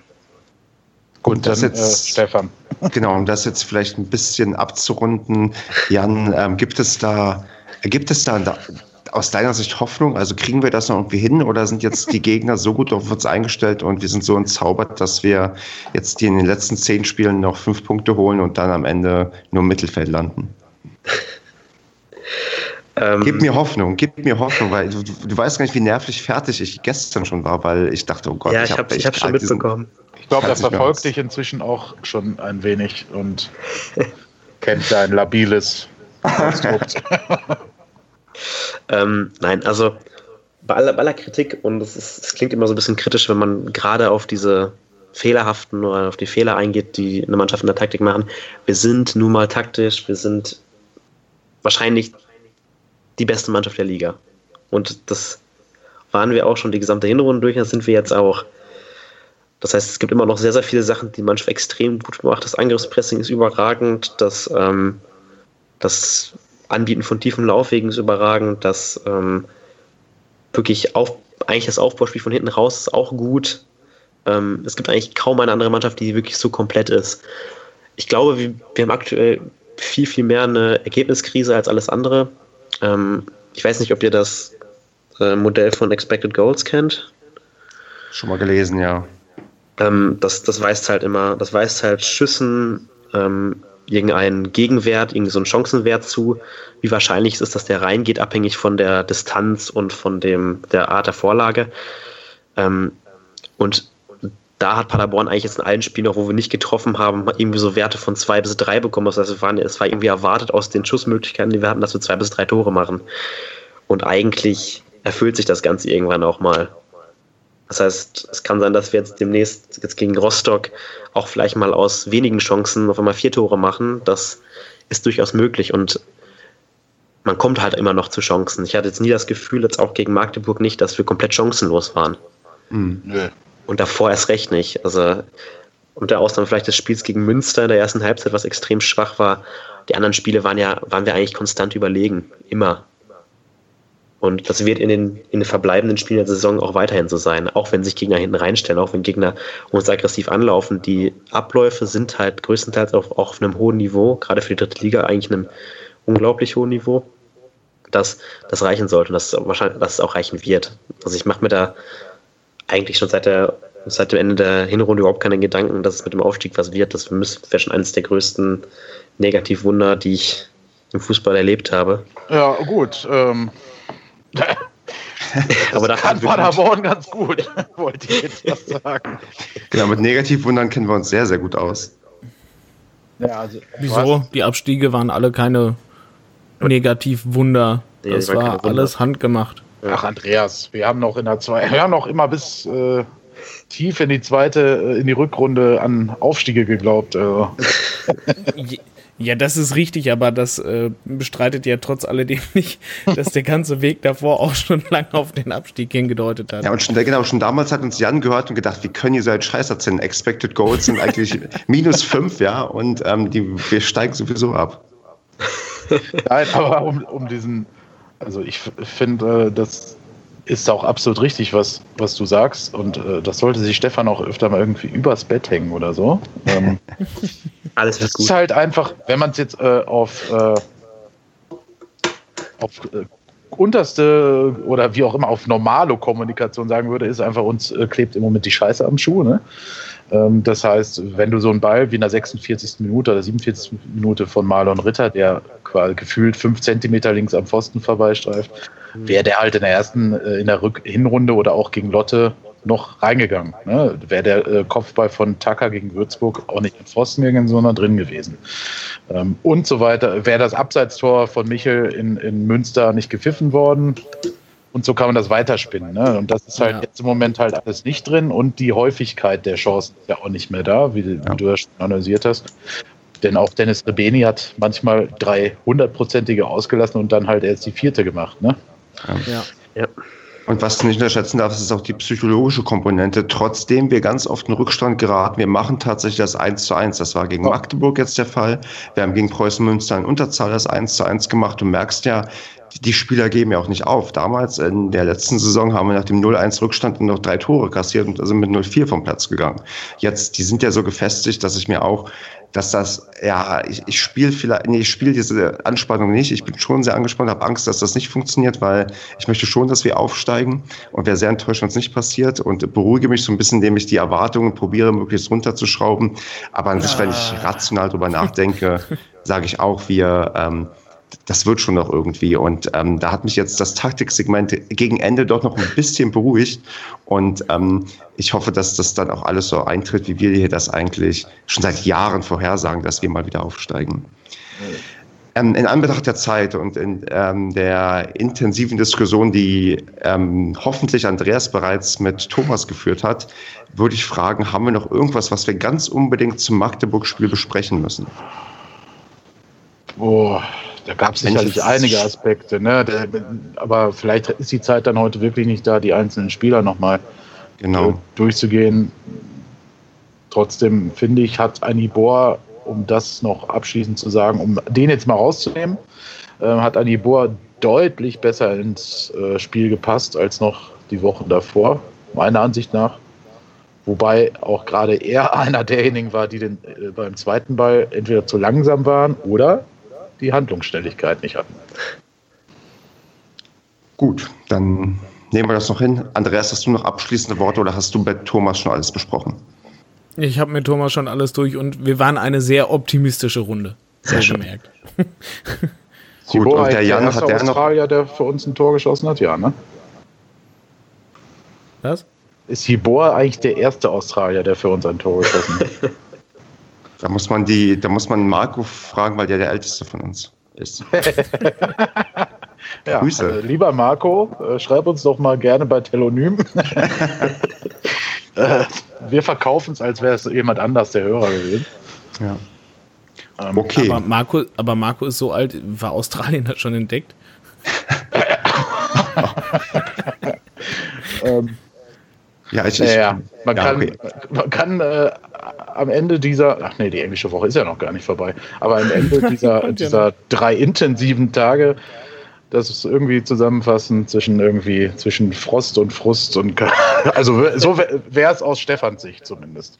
ja, wir haben ja zwei Punkte geholt, so ist es ja nicht. Nö, Aber du ich hätte am wolltest Ende gerne aber du wolltest vor der englischen Woche wolltest du glaube ich sieben Punkte oder so haben, damit man sicher aufsteigt. Ja, da, also deswegen, ich werde doch bis zum Ende zittern wahrscheinlich. Wobei, ich würde ähm, gerne mal ähm, darauf hinweisen, Rostock hat heute das Spiel gegen Zwickau verloren und wenn wir gegen die am Samstag gewinnen, haben wir zehn Punkte Vorsprung auf Rostock und Rostock ist dann, glaube ich, abgemeldet als Mannschaft, die uns noch überholen kann. Und da sind wir fast schon ähm, beim Tippen, wenn wir nicht vorher noch den Social Media Post der Woche küren müssten. Den müssten wir. Äh, Übrigens eine Frechheit, äh, aber das äh, kommt jetzt gleich. Sag mal, wen du vorschlagen würdest. Also ich würde den ähm, Gunnar, den Edge Stehblock vorschlagen. Er hat auf Twitter nämlich netterweise den äh, ein Aufkleber von uns gepostet und zwar im Wiesbadener Heimbereich. Und ähm, mit dem netten Kommentar ähm, der SC Paderborn in Sichtweite, weil Wiesbaden ja bekanntlich gewonnen hat. Aber ich finde es doch sehr, sehr nett, wenn von uns Aufkleber im Heimbereichen ähm, anderer Vereine sind. Und ich will eigentlich betonen, Gunnar hat ihn da bestimmt nicht hingeklebt, der hat ihn da nur entdeckt. Und wie haben sie da wieder gewonnen? Haben uns einfach nachgeahmt und in Unterzahl. Diese Frechheit, weißt du? Erst kopiert, jetzt haben sie schon fast so viele Tore wie wir geschossen. Oder haben sie es jetzt sogar? Ich weiß es nicht. Nein. Äh, Schon da ahmen sie uns nach. Und dann kl- klauen sie noch unsere Aufkleber. Und, und dann äh, gleichen sie ein, äh, sind sie in Unterzahl nicht nur, dass sie ein Unentschieden spielen, sondern dann schießen die noch zwei Tore in der Nachspielzeit. Eine bodenlose Frechheit. Ich, Alleine deswegen bin ich gegen diesen Social Media Post. Aber trotzdem schöne Grüße an den Gunnar. Genau, purer Hass nach Wiesbaden. Den kann ich hier, den, kann ich hier direkt ausgespielt. Wir sehen uns doch! Ähm, was schlägst du denn vor, Kevin? Dein Toilettenvideo aus Münster. Ja, auch aufgrund der expliziten Sprachwahl, weil ähm, im Nachhinein würde ich das vielleicht diplomatischer ausdrücken, da sprach Ja. doch dann sehr die, die Kälte aus mir. Äh, d- Man könnte ja mit äh, äh, irgendwie einreihen die freundliche Antwort von Preußen Münster selber. Ne? Also die haben ja da Stimmt. sehr cool drauf reagiert. Und wo bist du nochmal äh, Bei zitiert worden? liga3online.de wurde es, glaube ich, auch. Ähm, Genau, da konnte man sogar schön mit Screenshot noch sehen, dein, dein Fuck you. Explicit Lyrics, bitte. Mir hat doch irgendwer geschrieben und danach noch in der Gruppe wurde auch thematisiert, dass ich da gelandet bin und dachte, oh, das so, so sehr wollte ich mir jetzt auch nicht ähm, ausleben, aber ich war ein Also, bisschen. Ich möchte betonen, dein Fuck you in Richtung Preußen Münster war schon. Das war nicht in Preußen Münster, das war, war in Richtung, die von ähm, aus, asozialen Auswärtsfans ähm, reden und ähm, vorverurteilen, dass Leute, die so. auswärts fahren. Äh, ich habe so gelesen wie Preußen Münster, aber gut. Ja, ich muss mich vielleicht nochmal entschuldigen beim, beim nicht wahren SCP. Ja, die die haben es ja wohl offenbar verstanden. Sie haben dir ja sehr freundlich geantwortet und dir sogar zugestimmt. Ich habe auch noch freundlich wieder geantwortet. Ich war auch dankbar dafür, dass man das ähm, aufgenommen hat. Also da gibt es andere Vereine, die reagieren ja auf sowas gar nicht. Und ähm, Ja, die sind da sehr aktiv, ne? ja, genau. Sehr sympathisch in der Hinsicht. Wollen wir dann ähm, wegen zwei Spiele auch zwei Social Media Posts der Woche vergeben? Ach ja, komm. Komm, Gunnar, dann doch. Hauen was raus, okay. Gut, dann ich, ich hätte, glaube ich, doch noch eine äh, Frage an den Jan. Und zwar, wie kann, also nee, fragen wir mal so, könntest du aus einem Gästeblog dir taktisch ein Spiel anschauen oder muss man sich das wirklich am, ja, am PC anschauen, am liebsten aus der Vogelperspektive? Also ich muss sagen, am besten geht das äh, von, meiner Dau von meinen Dauerkartenplätzen. ähm, ich sitze ja auf der Gegentribüne im Block K. Ähm, das geht eigentlich am besten, Okay. weil man da halt im Stadion den besten Blick hat. Es geht auch aus dem Gästeblock. Das, man muss sich ein bisschen an die Ansicht gewöhnen. Ich bin ja auch, ich bin auch Trainer, da hat man eigentlich noch eine beschissenere Ansicht. Man Mhm. sitzt da ja auf, auf, auf Grasnarbenhöhe, da sieht man eigentlich gar nichts. Da muss man sich ein bisschen was ausdenken. Also mit bisschen Einfallsreichtum und genau, genauem Hinschauen sollte man auch aus dem Gästeblock was sehen. Also das heißt, auch wir können noch ähm, lernen, taktisch gut zu analysieren und dann, und wenn wir im Gästeblock stehen. Ohne Frage. Noch ein paar Bücher von Tobi Escher lesen, dann Ja, das sollte man sowieso. Also das, äh, das Buch, ich weiß nicht, hat er schon noch ein zweites jetzt geschrieben? Äh, das, das zweite kommt jetzt in einem Monat, glaube ich, raus. Weil das erste ist für so einen Taktikeinblick echt, also es, es liest sich auch sehr unterhaltsam, weil man wirklich so eine, so eine Taktikgeschichte mitbekommt und ähm, ja, das ist, ist nicht schlecht. Ich habe den Tobi Escher auch mal persönlich in Hamburg getroffen. Ein Mensch, der zumindest von sich behauptet, dass er keinen Fußballverein besonders, also er hat zumindest keinen Lieblingsverein, was ich sehr interessant finde, dass man Fußball überhaupt ohne Lieblingsverein gucken kann. Bei mir geht's halt so, ähm, ich kann mir quasi erste Liga, wenn da Köln gegen Dortmund spielt, ist mir das fast egal, wer gewinnt. Na, nicht ganz Ja, egal, weil. Das Dortmund unterscheidet dich halt von Jan. Genau. Obwohl, Jan, hast du einen Liebling, also hast du offiziell einen SCP als Lieblingsverein oder gibt es einen anderen, der irgendwie, für den, wo du Emotionen hast? Es, es, es wäre ein bisschen dämlich, eine Dauerkarte zu haben, wenn es nicht der Lieblingsverein ist. Das stimmt. Ähm, da wird man sicherlich auch nicht die Mühe machen, wöchentlich die, diese Analysen zu schreiben. Ich, ich sympathisiere, sympathisiere noch etwas mit, den, äh, mit, dem, mit dem Blauen aus dem Ruhrgebiet. Noch Schalke. Genau. Da muss man sich zumindest keine andersfarbigen Sachen kaufen. genau. Blau geht da immer. Nein, das ist auf jeden Fall. Eigentlich ist Paderborn, Schalke und dann, dann das, was. Dann die, die Mannschaften, die vernünftigen Fußball spielen. Sehr schön. Gut, dann würde ich sagen, wo wieder wir. ein Physiker, ne? Was heißt denn schon wieder? Ja, Ganzzahl ist er auch, oder? Der ist, ähm, ich weiß nicht, ob man öffentlich sagen darf, was er macht, aber der ist ähm, zumindest in derselben Gegend unterwegs, aber er ist kein Physiker. Äh, Ach so, okay. Ja, gut. Ist ja, ne, wenn man kein Taktikexpert ist, kann man auch da das verwässernd verallgemeinern. Du bist ja auch Physiker quasi. Genau, richtig, ja, ja. Ich unterstehe dich, Kevin. Okay, ich würde sagen, Andreas ist schon eingeschlafen, also wir sollten tippen. genau, und das tun wir jetzt auch. Und ich würde sagen, Andreas fängt mit seinem obligatorischen Tipp an. Wie spielen wir denn gegen Hansa Rostock? Das wird ein knappes 2-1. Was? Was Was? ist jetzt los? Ja, nein, war natürlich nur Spaß. 4-0 gewinnen wir. Geil, ey. Ich wollte einfach nur die Reaktion einfach nochmal hören jetzt. Blankes Entsetzen. Ähm, ja, Jan, was tippst du denn? Darfst du auch tippen als Taktikexperte? Ich habe es einmal gemacht, es ging in die Hose. Äh, ähm, Dann Nein. auf Rostock, Ich- wenn es in die Hose ich bin auch in unserer äh, Tipprunde so ziemlich der Schlechteste. Das ist ein schlechtes Zeichen. Ähm, ich tippe aber mal auch ganz optimistisch ein 2 zu 0 für den SCP. Du, äh, die, die in Tippspielen verlieren, sind immer die, die am meisten Ahnung vom Fußball haben. Ja, ja. So ist die alte Regel. Kevin, was tippst du denn? Ich bleib beim 3 zu 1. Das, ich mache das jetzt wie Andreas, bis das wieder klappt. Ich habe ja 3-1 gegen Magdeburg getippt. Und äh, eigentlich hätte das ja auch geklappt, wenn Ritter und Tietz getroffen hätten. Aber ich wurde ja, naja, egal, 3-1. Ich glaube, in Rostock, in Rostock wird das gelingen, weil Hansa wird zu Hause, glaube ich, ordentlich, äh, ordentlich Saft auf die Pumpe bringen und versuchen, versuchen äh, einen, ja, mit einem Hurra den SCP auf, einzuholen oder beziehungsweise heranzurücken. Und Pavel Dotschew hat da sicherlich sowieso eine Motivation äh, gegen seinen ehemaligen Verein. Ja, und Steffen Baumgart natürlich auch gegen seinen ehemaligen Verein. Insofern, das wird ein richtig geiles Spiel, glaube ich. Äh, mit, mit ordentlich Rabatz in der Fankurve, zumindest in einer. Und äh, ja, also das gewinnen wir 3-1. Ich glaube, das wird mal wieder so ein schönes Spiel, wo wir ein paar Räume bekommen.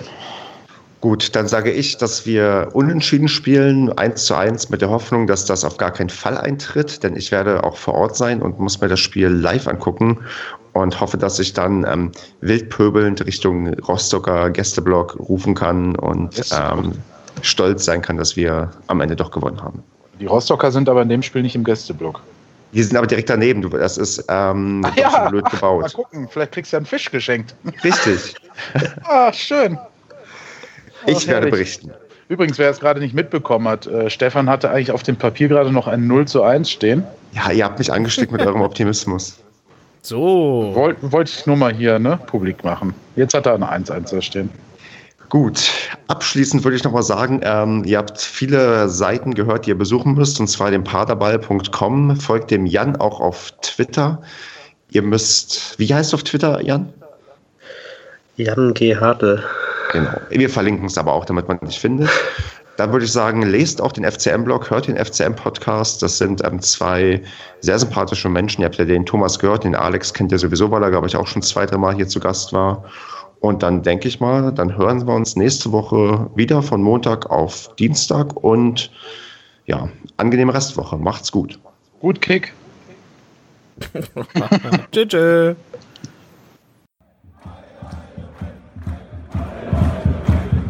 Yeah.